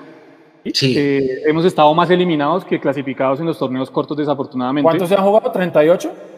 38 y solo ha clasificado con este en 18. El 47%. Eh, digamos, es el dato. Ese es el, dato de Millonarios. Y obviamente hay que mirar que Gamero lo hace con un equipo eh, muy inexperto en su, en, su, en su gran mayoría, con un plantel que a las malas pues le dijeron lo tiene que poder a funcionar y ese digamos que es lo que hay que aplaudirle a Gamero en medio de todas las discordancias que uno pueda tener, de todo lo que uno no pueda estar de acuerdo con él, pero ha sabido administrar este grupo y lo tiene hoy dentro de los ocho, que creo que no es un logro menor teniendo en cuenta el historial de Millonarios en los torneos cortos y teniendo en cuenta la plantilla que tenía Gamero para este semestre. Me están corrigiendo en YouTube y me están dando hasta con la tapa de la olla porque me equivoqué. Millonarios tiene más siete, no más cinco. Se me corrió la fila. Más siete, no, se me corrió la fila. Se dijo más siete. Yo viendo aquí, entonces es más, es más 7 lo que tiene Millonarios. Cali es el que tiene más 5. Esto era cuando yo estaba analizando, seguramente que era cuando dije que era el segundo equipo con, con menor diferencia de gol. Millos tiene más 7, efectivamente. El que tiene más 5 es Deportivo Cali, así que sabrán disculpar, qué pena. Sí, sí, sí, tranqui, tranqui, tranqui, tranqui. El sorteo, yo digo mañana, ¿no? O sea, increíblemente, el sorteo debería, estarse haciendo ya, en vivo, y, Nico debería estarlo pasando acá en la pantalla para que todos Yo no entiendo, yo no entiendo por qué hacerlo mañana lunes. La organización es pésima. Yo, yo creo que lo peor de la jornada de hoy, la organización de Di Mayor, es pésima. Todo es, yo no entiendo por qué mañana. Alguien explíqueme por qué mañana. Eso es lo que yo quería, lo que yo quería saber. O sea, qué explicación hay Si es un tema, por ejemplo, de, qué sé yo, de eh, rating o de poder mantener pegada a la gente al canal, era ahorita. En entonces, quién sabe, porque mañana a las doce y media del día el grueso de la población va a estar trabajando, los que estamos desempleados no. Em, pero pues doce y media de la, tarde, de la tarde, del mediodía, pues de un lunes para el sorteo, pues bastante, bastante raro. Pero, pero bueno, esperemos a ver qué, qué pasa. Mechu, ¿le parece? Porque ya tenemos un montón de audiencia adicional a la que teníamos al principio del programa. ¿Le parece si de pronto le hace nuevamente una explicación muy breve de cómo serían las llaves para estos cuartos de final que vienen, Mechu? Listo. Primero un saludo a Joselo Villarreal, que está en Nicaragua. Ha puesto varias veces, estoy en Nicaragua, salúdeme, salúdeme, saludos. Y gracias por escucharnos, por estar con nosotros. Ahí apareció Felipe, dijo, hoy no me conecto, pero sí les debo los 50. Gracias a Felipe, que puso en el tercer, en el live, perdón, otra vez a torear y vea. Eh, ¿Felipe Sánchez es él? No, no, no, Felipe Felipe, ay, se me fue, ya le digo con Felipe Hernández. Felipe Ah, ok, ok, ok. Eh, acá hay gente que saluda a, a McAllister. Saludos desde Silvia, Cauca, Hugo Erazo. Allá me han dicho que es, que es chéverísimo, Silvia. Ese municipio ya en el Cauca. Desde Maicao, jamás. Bueno, entonces les cuento. Hay ocho equipos, ¿no? El primero fue Nacional, el segundo fue Santa Fe, el tercero fue nosotros Millonarios, el cuarto es el Cali. Esos equipos quedan sembrados en llaves. Entonces Nacional es la llave A, Santa Fe es la llave B, nosotros la llave C y el Cali es la, llave D. Los otros cuatro equipos de la tabla son sorteados, puede ser cualquiera. Nos puede tocar a nosotros el quinto, el sexto, el séptimo, el octavo, no hay, no hay prelación, no hay posición en la tabla, no hay nada. ¿Qué pasa? La llave A, o sea, la llave nacional, juega la semifinal contra la llave D, o sea, la llave D, el Cali. Y la llave de Santa Fe, que es la B, juega la semifinal contra la llave C, que es la nuestra. Por ende, nosotros podemos jugar con Nacional o con Cali solamente en la final, ya no los podemos enfrentar en ninguna otra ronda de los playoffs, y con Santa Fe fijo sería semifinal. Si Santa Fe gana su serie y nosotros la nuestra, hay clásico en la semifinal, o sea, no puede haber final bogotana. Puede haber final Millos Nacional, puede haber final Millos Cali, puede haber final Santa Fe Nacional, puede haber final Santa Fe Cali. Eso es lo único que se sabe actualmente. Todo lo demás se sabe mañana a las 12 y 30 del día desde Jamundí. Paola, un abrazo, gracias desde Popayán, Escalafón, Cauca. Gracias a todos para que lo tengan claro. Por eso no, ya no podemos enfrentar al Cali de Nacional sino hasta la final, que en parte es buena idea porque el Cali es el equipo que más nos ha fregado a nosotros en finales. Entonces déjenlo que lo saque otro más bien y nosotros encarguémonos de labrar nuestro camino. Entre Tolima, Equidad, Junior o América sale el rival. Ustedes escriben aquí qué quieren, qué quieren, cuál quisieran. Eh, Sixto Celedón desde Ribacha, gracias. Eh, desde Popayán, es una obligación ser campeón, dice acá. Saludo otra vez, Cartu. Escriban, escríbanme dos cosas. Escríbanme qué rival quieren y escríbanme cuál es la figura, porque para mí en el top 3 de hoy tiene que estar Cristian Vargas. Sí, señor tiene que estar Cristian Vargas. Cristian Vargas sacó dos en el primer tiempo y sacó una en el segundo que de pronto nos complicaba en la mano. Y sabe que yo creo que es un espaldarazo que le da Gamero el hecho también de llevarlo a la rueda de prensa. Yo pensé que iban a llevar al Chicho por el tema de que es la figura y que las dos asistencias y el gol y el cuento. Pero creo yo que es un espaldarazo importante que le da a Cristian Vargas de llevarlo ahí, ponerlo al frente, delante de la gente, delante de la prensa. Eh, eso es importante. Yo digo que los jugadores para mí tienen que hablar es en la cancha y no tanto ante los micrófonos. Y creo que Cristian Vargas, primero, cuando ha salido a hablar los micrófonos, ha sido supremamente respetuoso y profesional. Y cuando le ha tocado pararse bajo sus tres palos, ha sido muy respetuoso con la camiseta y también muy profesional. Yo hoy en día estoy muy tranquilo, tanto con Cristian Vargas de titular como con Juanito Monero de titular. Que prefiera a uno por encima del otro, eso es otro tema porque eso es gusto personal. Pero creo que da tranquilidad pensar que si mañana Gamero se levanta diciendo que va Juanito o que va Cristian Vargas, estamos tranquilos. No sé usted cómo la ve, Jason. Sí, no, yo estoy de acuerdo, yo, y, lo hemos venido hablando también. Eh, creo que Cristian Vargas ha hecho bien las cosas. Recalcar eso, que es otro punto que hay que sumarle, ha sido muy respetuoso a pesar de todas las críticas que tuvo. Fueron críticas cualquiera, sino fueron críticas muy fuertes contra Cristian. Y él ha sido muy respetuoso con la hinchada de Millonarios. Creo que eh, eso hay que abonárselo al arquero de Millonarios ha venido mostrando solvencia, más allá de que a algunos no los convenza, y esto es una cuestión de gustos, yo creo que sí ha mostrado solvencia. Creo que le posibilita a Millonarios eh, salir, salir con juego largo muy, eh, muy preciso. Hoy lo vimos en tres o cuatro ocasiones con pelotazos o con balones dirigidos allá a Fernando Uribe, que creo que eso también, en algún momento cuando usted no puede construir, pues tiene que tener otra arma y esa arma es el juego directo y creo que eso lo brinda Cristian Vargas. Eh, Juanito tiene otras características, me parece más completo Juanito que Cristian, pero Cristian lo está haciendo en este momento bien y hay que seguirle respaldando y respetando ese momento que está haciendo. De acuerdo. Mechu, vamos con la gente que está, está reventado el chat. Mechu, Sí, sí. Mechu, De, de Lenico. Antes, antes tenemos programado el sorteo para las 7 y 5, o sea, de una, entonces porfa Mechu ahí y vamos con el sorteo. Ah, listo. Entonces listo. hágale, hágale siquiera el sorteo primero entonces porque yo tengo que ya son las 7 y 5. Sí, sí, señor. sí. Sí, en este momento Escudeto en su Instagram está en vivo, nos está viendo en este momento, para que la gente que está por el Instagram de Escudeto también eh, vea en vivo cómo se va a sortear este Escudeto que tengo aquí en este momento a mi lado, eh, firmado por Fernando Uribe, ahí se ve la firma, estuvimos promocionándolo ya durante estas dos semanas. eh, ya estamos listos acá para sortearlos, sortearlo. Entonces, vamos a ver. Ah, aquí está la publicación de Instagram. Para participar era muy sencillo, tenían que estar en esta publicación que ven acá, el link estaba en la descripción, y seguir estos pasos, que era seguir a Escudeto y a Mundomillos, darle like a esta publicación y etiquetar a tres amigos diferentes en esta publicación. Eso era lo único que tenían que hacer. Facilito. Aquí ya tenemos listo el sorteo. Entonces vamos a copiar el link de Instagram. Vamos a ponerlo aquí. Esto es eh, por medio de Simplers. Es una aplicación paga que saca todos los comentarios para que todo esto sea transparente. Entonces, las reglas, escudeto de Fernando Uribe, un ganador, vamos a escoger un ganador y un ganador suplente. Este ganador suplente es en caso de que la persona que gana no lo quiere recibir o no se comunica o no, se, o no sigue con las, con las descripciones de, la publicación. Entonces, mínimo de etiquetas, 3, era lo que se había dicho. Y se eliminan los comentarios duplicados, es decir, no podían estar etiquetando una y otra vez a las mismas personas. Eso también estaba ahí en la descripción. Listo, eso sería todo, Mechu. Vamos a, a iniciar, vamos a recibir los comentarios. A ver, que conecten. Ahí cargaron, hay 1572 comentarios. Muchísimas gracias por participar. Escudeto está en este momento en vivo en su Instagram. Señor Mechu. Está transmitiendo Scudetto lo que está transmitiendo Mundomillos en en paralelo, ¿sí? Sí, tal cual. Ellos están ahí desde su, su teléfono móvil aquí mostrando en pantalla lo, lo que está pasando en este momento en vivo. Entonces, un saludo. Hay que agradecerle a los amigos de Scudetto. eh, hacen un material muy bueno. Yo, Muy bueno. yo le pedí, mandé, mandé pedir el de mi sobrino y quedó espectacular. Así que un abrazo grande por, por confiar en nosotros y por la, el gran trabajo que hacen con las, con las fichas.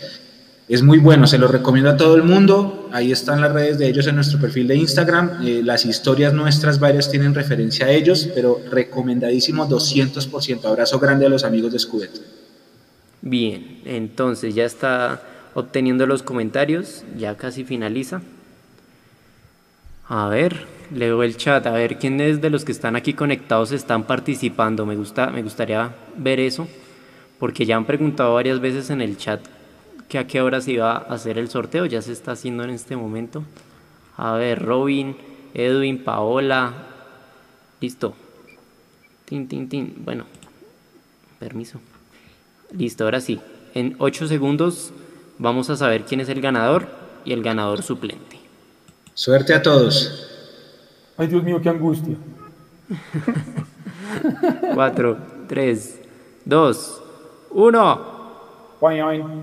Y el ganador es AH.11 raya al piso C. Felicitaciones. Está es como el- mal registrado, está como mal registrado. Yo creo que está mal registrado. Y el, ¿Y eso es usuario de qué? ¿De Instagram o de, de Instagram, sí. Es de Instagram. es que ese- aquí, uno, no- mire, aquí uno puede verificar usuario en seguidores. Y aquí uno. y aquí ¿Cómo se uno llama? demuestra. Se llama H1N1. H, mire.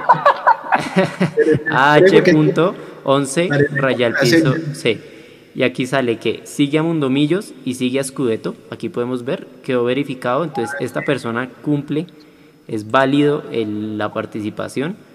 Y el ganador suplente, en caso de que esta persona no pueda recibir el premio, es Leogonaguana. Sigue a Scudetto y por supuesto debe seguir a Mundomillos. Mire, aquí está, Kevin Ramírez, gané muchachos. Ramírez, sí, sí, sí, Aquí está en el chat. pero, pero el AH, el AH.11 underscore C aparece acá Alejandro Hernández C. Alejandro Hernández, aquí también está en el chat Alejandro Hernández. No sé, sí, puede ser ese. A ver, aquí dice vamos. Hay un Alejandro Hernández que dice vamos. Yo, estoy. Alejandro Hernández dice vamos. Sí. Puede que sea el mismo. Listo, esos, este fue el ganador. Muchísimas gracias por participar. Directo de Instagram, ya. ¿Cómo? Que si es ese Alejandro que está en YouTube ahí, que nos escriba ya el, DM, que nos escriba por Instagram. Sí, sí, que nos escriba esta cuenta al DM a nosotros o, puede, o puede escribirle también a Escudeto y. sí, en el chat Alejandro Hernández está diciendo que es él. Soy yo, está diciendo Alejandro Hernández en el chat. Bien, me alegra ah, que, que un oyente que está acá activo gane. Es lo mejor. Qué bueno, qué bueno, Alejandro. Un abrazo grande, listo. Entonces escríbanos o a nosotros a Scudetto para coordinar todo. Y felicitaciones. ah, Mechu, algo importante. Scudetto tiene también una carta de Macalister Silva, firmada por Macalister. Muy pronto yo creo que vamos a hacer otra actividad. Entonces, si les gustó, díganlo en el chat, déjenlo en los comentarios y, y cuando esté disponible les vamos a avisar. Listo, eso fue todo sobre este sorteo y regalitos de Mundomillos para su comunidad. Bueno, excelente, como siempre en Mundomillos y la gente de Escudeto prometiendo y cumpliendo. Mechu, la gente del chat está que se habla, mi hermano, tírelos. Bueno, acá hay mucha gente que está diciendo, primero voy a saludar a la familia a la familia Arango Silva que dicen, están los dos, los dos hermanos, ella y él, y dicen, nosotros queremos a la América. Eh, mucha gente pide a la América, mucha gente pide a la América, por el hecho de que tiene que ir a Bucaramanga a jugar Copa Libertadores. Yo no sé si América escogerá también jugar los partidos de la liga en Cali para evitar desplazamientos, en Bucaramanga, perdón, para evitar desplazamientos. No sé si lo hayan contemplado, no sé si ustedes han escuchado algo. Sabemos es que sí van a estar en eh, la Copa Libertadores jugando en el Alfonso, en el Alfonso López y en Bucaramanga, la primera fase, pero no sé más. Dice acá, poco tengo noticias al respecto, pero no tendría nada de raro, ¿no? Que fuera Bucaramanga también la sede para, para afrontar lo que queda de torneo. Entonces dice Alejandro, regálense una camiseta. Les voy a traer la camiseta que vamos a rifar próximamente para que se enamoren. No se vayan a desconectar y les traigo la camiseta que tenemos para rifar. Un saludo desde Nopsa, don Oscar Álvarez, dice acá. Acá dicen, Nico, gran sorteo, esto lo dice César Sáenz. Nico debería hacer los sorteos de Di Mayor. Sí, porque así, ahí no hay ni balotas calientes, ni, ni, modelos que se equivocan, ni nada. Porque por ahí alguien está diciendo también en el chat que entonces es que están calentando las balotas para mañana. Juan Fiallo en Twitch, una pregunta, ¿este año todavía se clasifica por reclasificación? Sí. Por eso en este momento nosotros estaríamos eh, siendo tercero en fase previa de Copa no, sí, fase previa de Copa Libertadores, digamos, si el primero o el segundo fuera campeón, estaríamos ahí, si es para clasificación de perdón. Eh, dice acá que Daisy, saluda a Daisy. Jaime Rodríguez también nos saluda por acá. Eh, dice, se están burlando del username de Alejandro. Felicitaciones AH1N1, dice aquí. eh, bueno, felicitaciones a Alejandro, lo felicitan mucho. Entonces empiezan. Andrés Castañeda a la América. Eh, Alguien está pidiendo Nacional, Nacional no se puede, ya lo explicamos. Aquí dicen, dicen Junior. Brian Fandiño dice, ah no, las, llaves de Brian dice Nacional Junior, América Santa Fe, Tolima Millonarios y Equidad contra el Cali.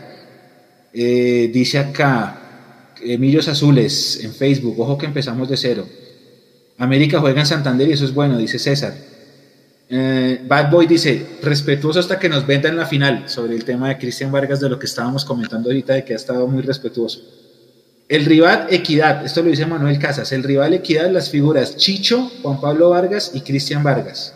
César Sáenz, Equidad o América, o quizá Tolima que viene con nivel bajito. Dylan García, lo mismo, Tolima viene en bajada. Cristian Sánchez, América. Edwin Rodríguez, el América no la debe.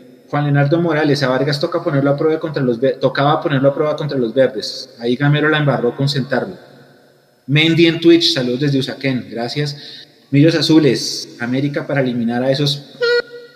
Santiago Díaz, aguante Cristian Vargas. Steve Quintero, que saluda desde Insa Cauca, debe ser también súper lindo por allá, dice contra Junior. Julián Medina, Tolima o Equidad, y figura Chicho y Juan Pablo Vargas. Dice acá Misael Ramírez, Cristian Vargas debe ser la figura, William Mora, Facebook, contra la América y la figura el Chicho. Johnson Caro, el Alexis García Salamonta Millonarios. A ver qué más está por acá. Robin, yo creo que el rival va a ser Junior. Manuel Casas, ¿cómo puedo aportar dinero al programa? Nico, eso es por YouTube, ¿no? Eh, Nico, ¿le, ¿le puede explicar, porfa, cómo es el tema de las donaciones? Listo, las donaciones por YouTube o por, o por Twitch pueden hacer las donaciones. En YouTube ustedes en la parte de abajo del chat encuentran un símbolo de pesos. Ahí ustedes le dan y siguen las instrucciones que, indica YouTube para poderlo hacer. Y en Twitch pueden hacerlo mediante bits y ya, por ahora bits en, en Twitch. Entonces ustedes van a Twitch, compran bits y después los bits los, los redimen en el chat de Twitch. Cualquiera de las dos son bienvenidas y, gracias por el apoyo. William Francisco, nos toca contra Junior y si pasamos somos campeones, dice él. Yo amo a Millos, dice Janet Casallas por Facebook. José Daniel Molina pregunta que si transmitimos el sorteo mañana. Hmm, vamos a meditarlo. Dayana Reyes, que nos toque Equidad el América, pero debemos prepararnos para cualquiera, en especial Junior o el Tolima, que son los más complicados y sobre todo en finales. Marco Calderón, cualquier equipo que resulte del sorteo es complicado que no sea Junior, dice él. América contra Nacional, dice Hacer eh, Andrés García le explica a Manuel cómo donar, gracias Andrés, que es un asiduo donador de nosotros. Carlos Álvarez, Tolima, en semifinal Los Hijos Bobos y en la final Nacional. Eh, Cristian Sánchez dice el América, Daisy Valderrama saluda, Bad Boy dice Equidad, Alexis, si es Equidad, Alexis le vende el alma al diablo y le da a la Di Mayor para que nos eliminen. Eh, Jair Lozano pregunta por los audios, en este momento no hay Jair, no hay, tuvimos durante la transmisión. Eh, Alejandro, mi novia me va a dejar de joder para ver los partidos de finales y me saludan, tengan consideración. Novia de Alejandro, por favor, Estamos Un abrazo gigante para Alejandro. Vamos, que lo dejen ver todos los partidos. Con Mundomillos viendo las finales. Abrazo grande a los dos, eso sí. Y se arrunchan ahí, plan de arrunchis viendo el fútbol. Exactamente. Y luego se golean. Rico. Dice eh, Sergio, para ser campeón hay que ganar al que sea. John Valle, en cualquier rival, si estamos para ganar, que sea el que sea, pero que eliminen a Nacional en primera ronda. Eh, John Jairo Bejarano fuera Serpa y Camacho y que Ogurlian se apropie del equipo. Cristian Sánchez, América o Junior. Andrea Molina, me siento feliz porque ganamos. Sí, Andrea, estamos todos contentos. Dice Hasser que va a ser América contra Cali. Bueno, puede ser. Eh, Santiago Gamba, a Equidad siempre lo sacamos en cuartos por historia y América nos la, nos la debe. Además, siempre lo dejamos afuera en playoffs. Ojo, ojo porque con Equidad vamos 1-1. No dejemos que la memoria cortoplacista nos haga olvidar lo que pasó en 2011. Y con América no se le olvide el 5 de junio, porque es que todo es, es un rifirrafe ahí raro con esos dos. Eh, dice Santi30 en Twitch, prácticamente están los ocho grandes de Colombia entre los ocho. Yo creo que el único que faltó fue que saliera Equidad, que Equidad tiene una infraestructura muy buena, eso sí.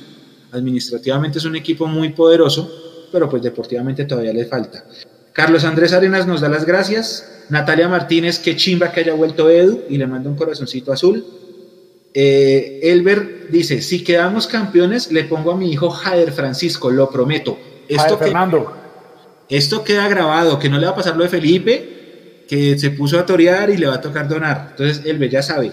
Si quedamos campeones, le pongo a mi hijo Jader Fernando prometido en mayúscula. Está grabado. Dicen acá, Jason Martínez Millos está para cosas grandes. Brian Forero, Juanito en finales. Juanito, en finales Vargas nos vende, dice él. Eh, pregunta técnica, ¿cuándo serían los partidos? ¿Qué fechas la ida y la vuelta? Entonces, Robin, ida el próximo fin de semana, vuelta el siguiente, de aquí en adelante solo fin de semana. Cuartos, estamos en que 18, entonces cuartos es 25 y el primer fin de semana de mayo. Semifinales los otros dos que siguen de mayo y la gran final 23 y 30 de mayo si no estoy mal. Pero son todos, ya aquí no se juega más entre semanas salvo alguna de mayorada. Pero por como está programado el calendario, Se juega solo fin de semana de aquí en adelante. Ay, sí, dice Juan Leonardo que en 2014 también lo sacamos, sí, tiene razón, 2-1, lo sacamos con ese gol, con ese gol de, Mayer en techo, que, que, Román Torres se mete la mano de vuelta y se hace expulsar, y que nos, la ausencia de Román nos cuesta después contra Junior, tiene razón, dos, dos victorias y una derrota con equidad, gracias a Juan Leonardo por la aclaración. Lisset, América o Equidad, dice acá, aunque cualquiera, Junior y Tolima son duros en finales, la figura es Chicho y Oscar Perlaza Millos contra América para sacarnos la espina. Santiago Gamba pide el pronóstico. Y Juan Esteban Ruiz dice, yo también temo de Vargas en las finales. Compañeros. Leandro Melo en su Twitter arroba lejameco nos dice, necesito como hincha quitarme un problemita que afortunadamente me deja dormir en paz, pero me produce mucho fastidio, como una astilla en el dedo índice. Necesito que los cuartos de final sean ante equidad. Mañana nos vemos en el Mundo Millos Live para analizar la llave real. Entonces Leo nos escribe que él está mamado con el temita de equidad y que quiere que sea equidad. Oiga, lo que hablamos nosotros antes de la rueda de prensa, del Tolima no se habla mucho, ¿por qué? ¿Lo estamos menospreciando? No. Eh, ¿No queremos verlo o al contrario? No, no hablamos del Tolima porque sabemos que es jodido. Jason, ¿nadie quiere el Tolima o no? No, yo no lo quiero. no, es que vienen, es que imagínese usted. No, no, es que es Torres. Que, nos ganen un partido jugando 1-0 en Ibagué y que vengan aquí a defender ese gol con 5 o 6 atrás como hicieron el partido del 0-0 acá. No, y es Hernán Torres, eh, Edu, y Hernán la tiene clara para jugar este tipo de llaves. O sea, no. Tolima, no sé ni por qué entró el Tolima realmente. ¿Usted qué opina, Mechu? ¿Por qué no se está hablando del Tolima? ¿Por qué la gente no se anima a decir? Porque nadie lo quiere. Sí, no, pero nadie lo quiere, pero, pero ¿por qué? No lo quiero porque puede ser superior a mí y me saca. No lo quiero porque lo veo papita para el loro, entonces no, no es rival. Eh, porque mire que se habla de Junior, y Junior es un, es un rival que hemos dicho todos de frente, que es un, es un rival muy jodido. Hemos hablado de América. Eh, estamos hablando más de equidad y no estamos hablando del Tolima. ¿Cuántas veces hemos enfrentado a Hernán Torres desde que salió campeón y le hemos ganado? Yo recuerdo la del 2017 con, allá en Cali que le ganamos, que vi con Iztapa penalti. Pero no recuerdo muchas. No recuerdo habría que, ver, habría que ver cuántos partidos hubo y esos resultados. Hernán Torres vino con el Medellín y nos clavó un 4-1 acá, a Millos con Lunari, acuérdese, una noche de sábado. Eh, con Río Negro Águilas nos metió 3-1, que hizo gol Humberto Sergio Botello allá en Río Negro. Eh, con Tolima, eh, bueno, ahorita nos empató, el año pasado empatamos, pero Hernán Torres, lo que pasa es que Hernán Torres no es técnico de finales, ojo eso, Hernán Torres siempre en finales generalmente, pero ¿sabe por qué la gente no quiere el Tolima? Porque hace cuánto no le ganamos. Están diciendo que el Tolima le toque a Nacional. Sí, sí, ellos, deben estar peor. Yo creo que en este momento, si hay algún programa partidario nacional, deben estar sudando. Yo creo que ellos decían, ojalá Tolima hubiera quedado de cabeza de serie, malditas. Los imagino, claro. Porque es que, ojo, en este, en este punto que empieza el campeonato, pudiste haber quedado primero con 90 mil puntos y más 60 mil goles a favor, pero ya esta vaina queda 0-0 y vamos todos. Y, por ahí el Tolima, que ya le tiene el palito nacional, ¿quién quita que lo termine sacando? Algo que es ilógico, ¿no? Porque usted hace el esfuerzo para quedar primero, independientemente de que sea, y, remitámonos a lo que pasó con Pinto en el 2019. Usted hace el esfuerzo para quedar primero, eh, hace todo el desgaste y no tiene ningún premio al final en el torneo. O sea, es algo que, Sí, lógico, Menos en México, digamos, los tienen en cuenta los enfrentamientos directos, eh, hay otro tipo de... Pero aquí no, aquí es entramos a los ocho y comenzamos y barajamos de cero y eso evidentemente abre mucho más el abanico para equipos que no fueron tan regulares eh, terminen llevándose el campeonato. Le pasó al América el año pasado, entró ahí ligueando y al final terminó siendo campeón. ¿Ustedes se acuerdan la época de las bonificaciones? Ah, sí. 0.25, 0.5. Que un circo, ¿no? Pues uno, sí, también. Medio punto para uno, uno para el otro, era un Sí, no, no, sí, sí, sí. Pero bueno, algo, algo había medio de lógica de tener ese tipo de premio para el que, para el que estaba mejor ubicado en la tabla. Oiga, ¿se acuerda, se acuerda, em, acá, no, mentira, ¿se acuerda? No, hay un detalle que, que es importante, que Tolima va a viajar a Brasil y allá donde le tocó, que es Bragantino, no hay vuelo directo, o sea que eso le va a tocar un, un trajín complicado. Tolima tampoco tiene nómina para dos competencias, creo yo. No le da. Y tiene muchos lesionados, ¿no, Jason? Lesionados eh, y están muy preocupados por el tema porque el Ministerio de Salud no les ha dado respuesta cómo va a ser el tema, si van a poder viajar a Brasil o no, o cuando vuelvan, cuál va a ser la situación. Mandaron un comunicado conjunto, creo que fue con la Equidad, que lo que entiendo yo es que van a contratar un vuelo charter las dos delegaciones para viajar en ese vuelo de Equidad como Tolima para jugar la Copa Sudamericana. Eh, está bien complejo el tema con el tema del COVID, pero pues lo que hemos dicho, ¿no? Eh, primero el negocio, antes que cualquier otra cosa, y pues eh, de ahí ojalá esperemos que Millonarios logre sacar la ventaja de la que tanto hemos hablado al no estar en torneo internacional. Ese es un tema importante a detallar, importantísimo, porque claro, si usted llega a Brasil tendría que hacer cuarentena, ¿no? Ah, se supondría, ¿no? Entonces hay que mirar las excepciones que les van a dar, porque acuérdese que eh, aquí, no pudo, aquí no pudieron ingresar delegaciones de baloncesto y de básquetbol, de básquetbol y de boxeo la semana pasada aquí a Colombia y tampoco pudieron viajar algunos deportistas a esos territorios a Brasil, sobre todo porque está el tema de la cuarentena y porque está el tema de que están cerrados los vuelos y resulta que ahora sí parece que va a ser un tipo de excepción para que pueda viajar tanto Tolima como Equidad. Las cosas que uno no entiende, porque hay muchos colombianos varados en Brasil tratando de buscar un vuelo humanitario para poder devolverse a Colombia o viceversa, brasileros para devolverse a, Brasil acá en Colombia y a eso no se le presta atención, pero sí le prestamos atención a un vuelo charter para ir a jugar un partido eh, en territorio en donde está complicado el tema, ya llegó la cepa acá, entonces, eh, bueno, es un tema pregado en el tema de salud que muchas veces no se dimensiona, pero que al final se termina convirtiendo en un problema más grande. Complicado. Dice acá Juan Carlos Contreras, con el único equipo que perdimos jugando parejo fue con Junior, a los demás le jugamos mejor. Pero no estamos parejo con Junior. No, yo también estoy en desacuerdo. Yo no siento que hayamos jugado parejo con Junior. Junior nos, nos superó. Esa, pero, esa no, pero no estábamos en igualdad de condiciones. Nosotros estábamos con un montón de lesionados y un montón de... Soy yo y tampoco nos pasaron, o sea, sí fue superior el Junior en el trámite del partido, pero tampoco fue un Junior eh, de esos avasalladores.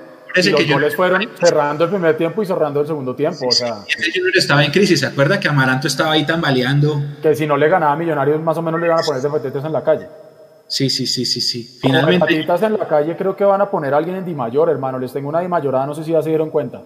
A ver. Pasó. La figura del partido de Di Mayor el partido Millonarios Cali. ¿Quién? Peine Mechu, David.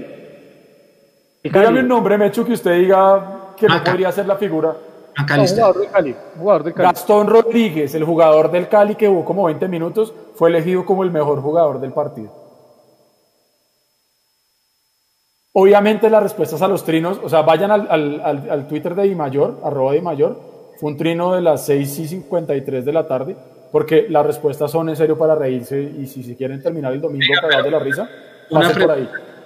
Se supone, no sé, ustedes, ¿no se supone que esa figura la, la determina son los de Win en la transmisión? Y lo que diga la transmisión de Win se va en Di Mayor.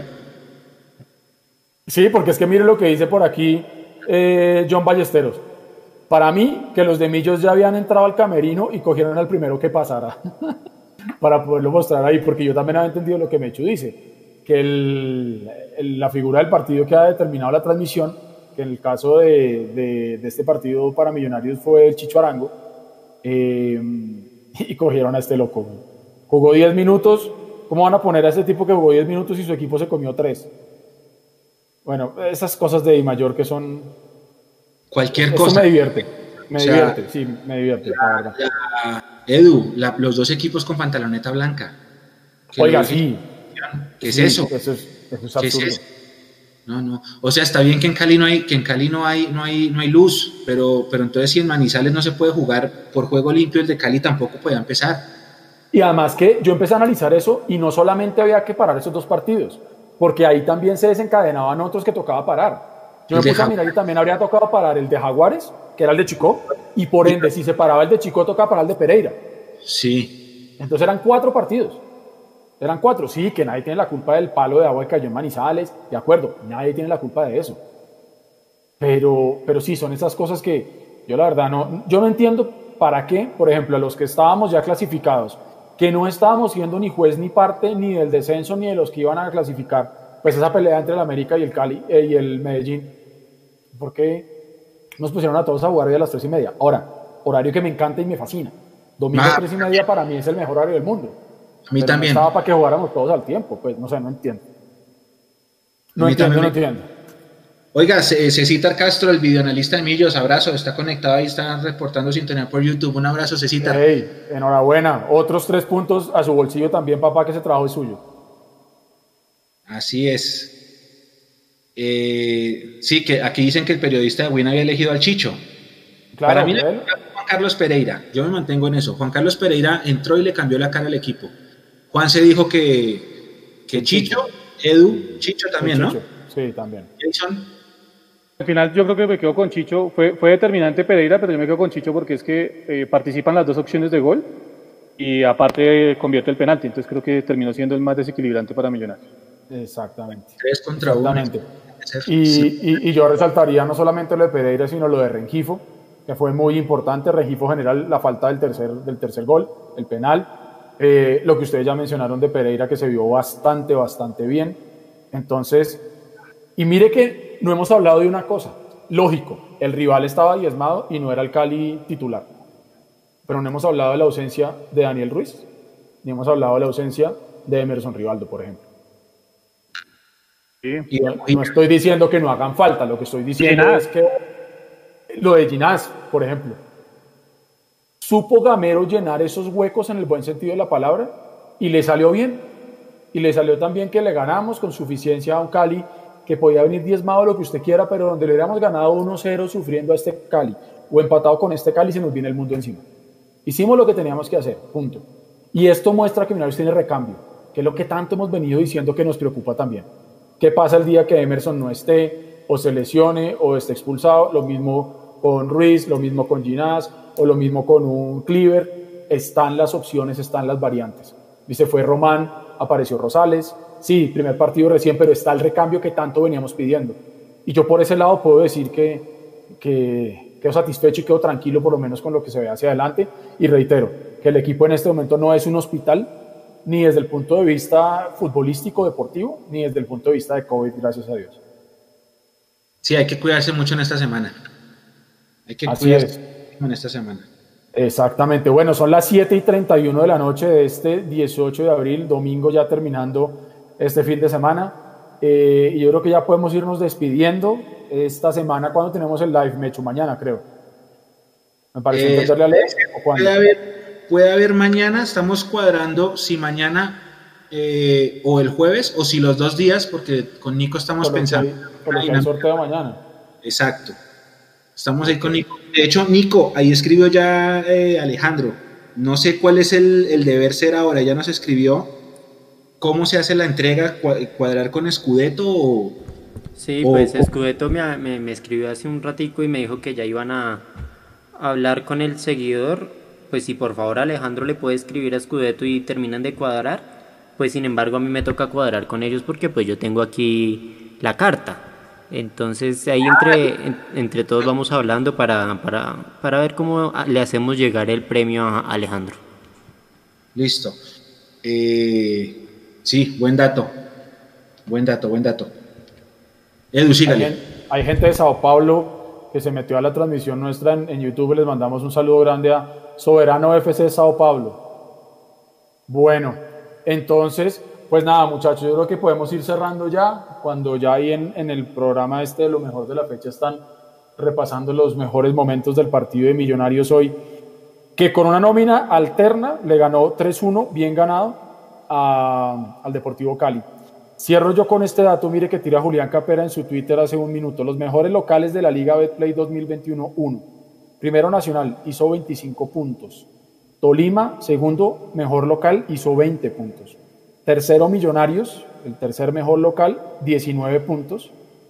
Cuarto fue Junior con 18 puntos y quinto Santa Fe con 18 puntos. Aquí solamente voy a decir yo una cosa muy pequeñita y con esto ya me voy despidiendo. Se habló muchísimo de ese invicto gigante de Santa Fe en el Campín, que no perdía, que se lo quitamos nosotros. Y mire que terminó siendo mejor local Millonarios que Santa Fe. O sea, ese, ahí sí como dicen que los invictos no sirven para mucho, pues ahí, ahí le quedó ese local de invicto Santa Fe. No fue tan bueno porque no fue de los mejores locales, terminó de quinto. Eso quiere decir que empataba más de lo que ganaba, puede ser. Yo por ese lado ya me voy despidiendo. Eh, un abrazo gigante, viejo Mechu, Jason, Nico, gracias como siempre por la magia a todos por haberse conectado con este Mundo Millos Live. ganamos, estamos contentos, estamos en finales, tercer lugar muy merecido para el equipo de Gamero y para todos los muchachos. Enhorabuena por ellos, por el proceso, bien o mal, creyéndole o no creyéndole, de casualidad o con creencia que este es el proyecto que, que tenemos que tener. Estamos adentro. Mañana 12 y 30 del día, hora de Bogotá, estaremos pendientes al sorteo de lo que va a ser el camino de Millonarios para, ojalá, la estrella 16. Por mi parte, eso es todo. Mil gracias, viejo Jason, viejo Mecho. Los dejo ahí para que ustedes se despidan. Nico, como siempre, mil gracias. Bueno, Edu, gracias. De mi parte también un abrazo gigante a todos. Gracias por la sintonía, por haberse quedado hasta acá. Empezamos a las 3, o sea, llevamos cuatro horas y media ya de cobertura. Muchas, muchas gracias a todos. Los esperamos mañana. Vamos a ver si pasamos el sorteo o si en la noche hacemos alguna dinámica o si tenemos live. Les estaremos comentando por nuestras redes a Jason, a Edu, a Juanse que no está, que ya se fue, a Nico, muchísimas gracias por el trabajo, como siempre, una nueva jornada. Y la próxima semana tendremos otra transmisión y otro tercer tiempo rival por definir. Un abrazo, buena semana, linda semana, muchas energías, que salga todo muy bien para todos ustedes y que el amor por millonarios nunca se muera. Jason. Mechu, eh, agradecerle a todos los que estuvieron conectados ahí durante cuatro horas y media, eh, felicitar al ganador obviamente de la tarjeta de Fernando Uribe y mañana pues obviamente con toda la información que tiene que ver con eh, el sorteo y el rival que le va a tocar a Millonarios en estos cuartos de final, así que para todos un abrazo, síganse cuidando mucho por favor, el tema está complicado, así que hay que seguirse cuidando, no es un juego, háganlo por favor, si los que se puedan quedar en casa háganlo y, traten de hacer todo eh, con la mayor prevención posible. Un abrazo para todos. Gracias. Gracias.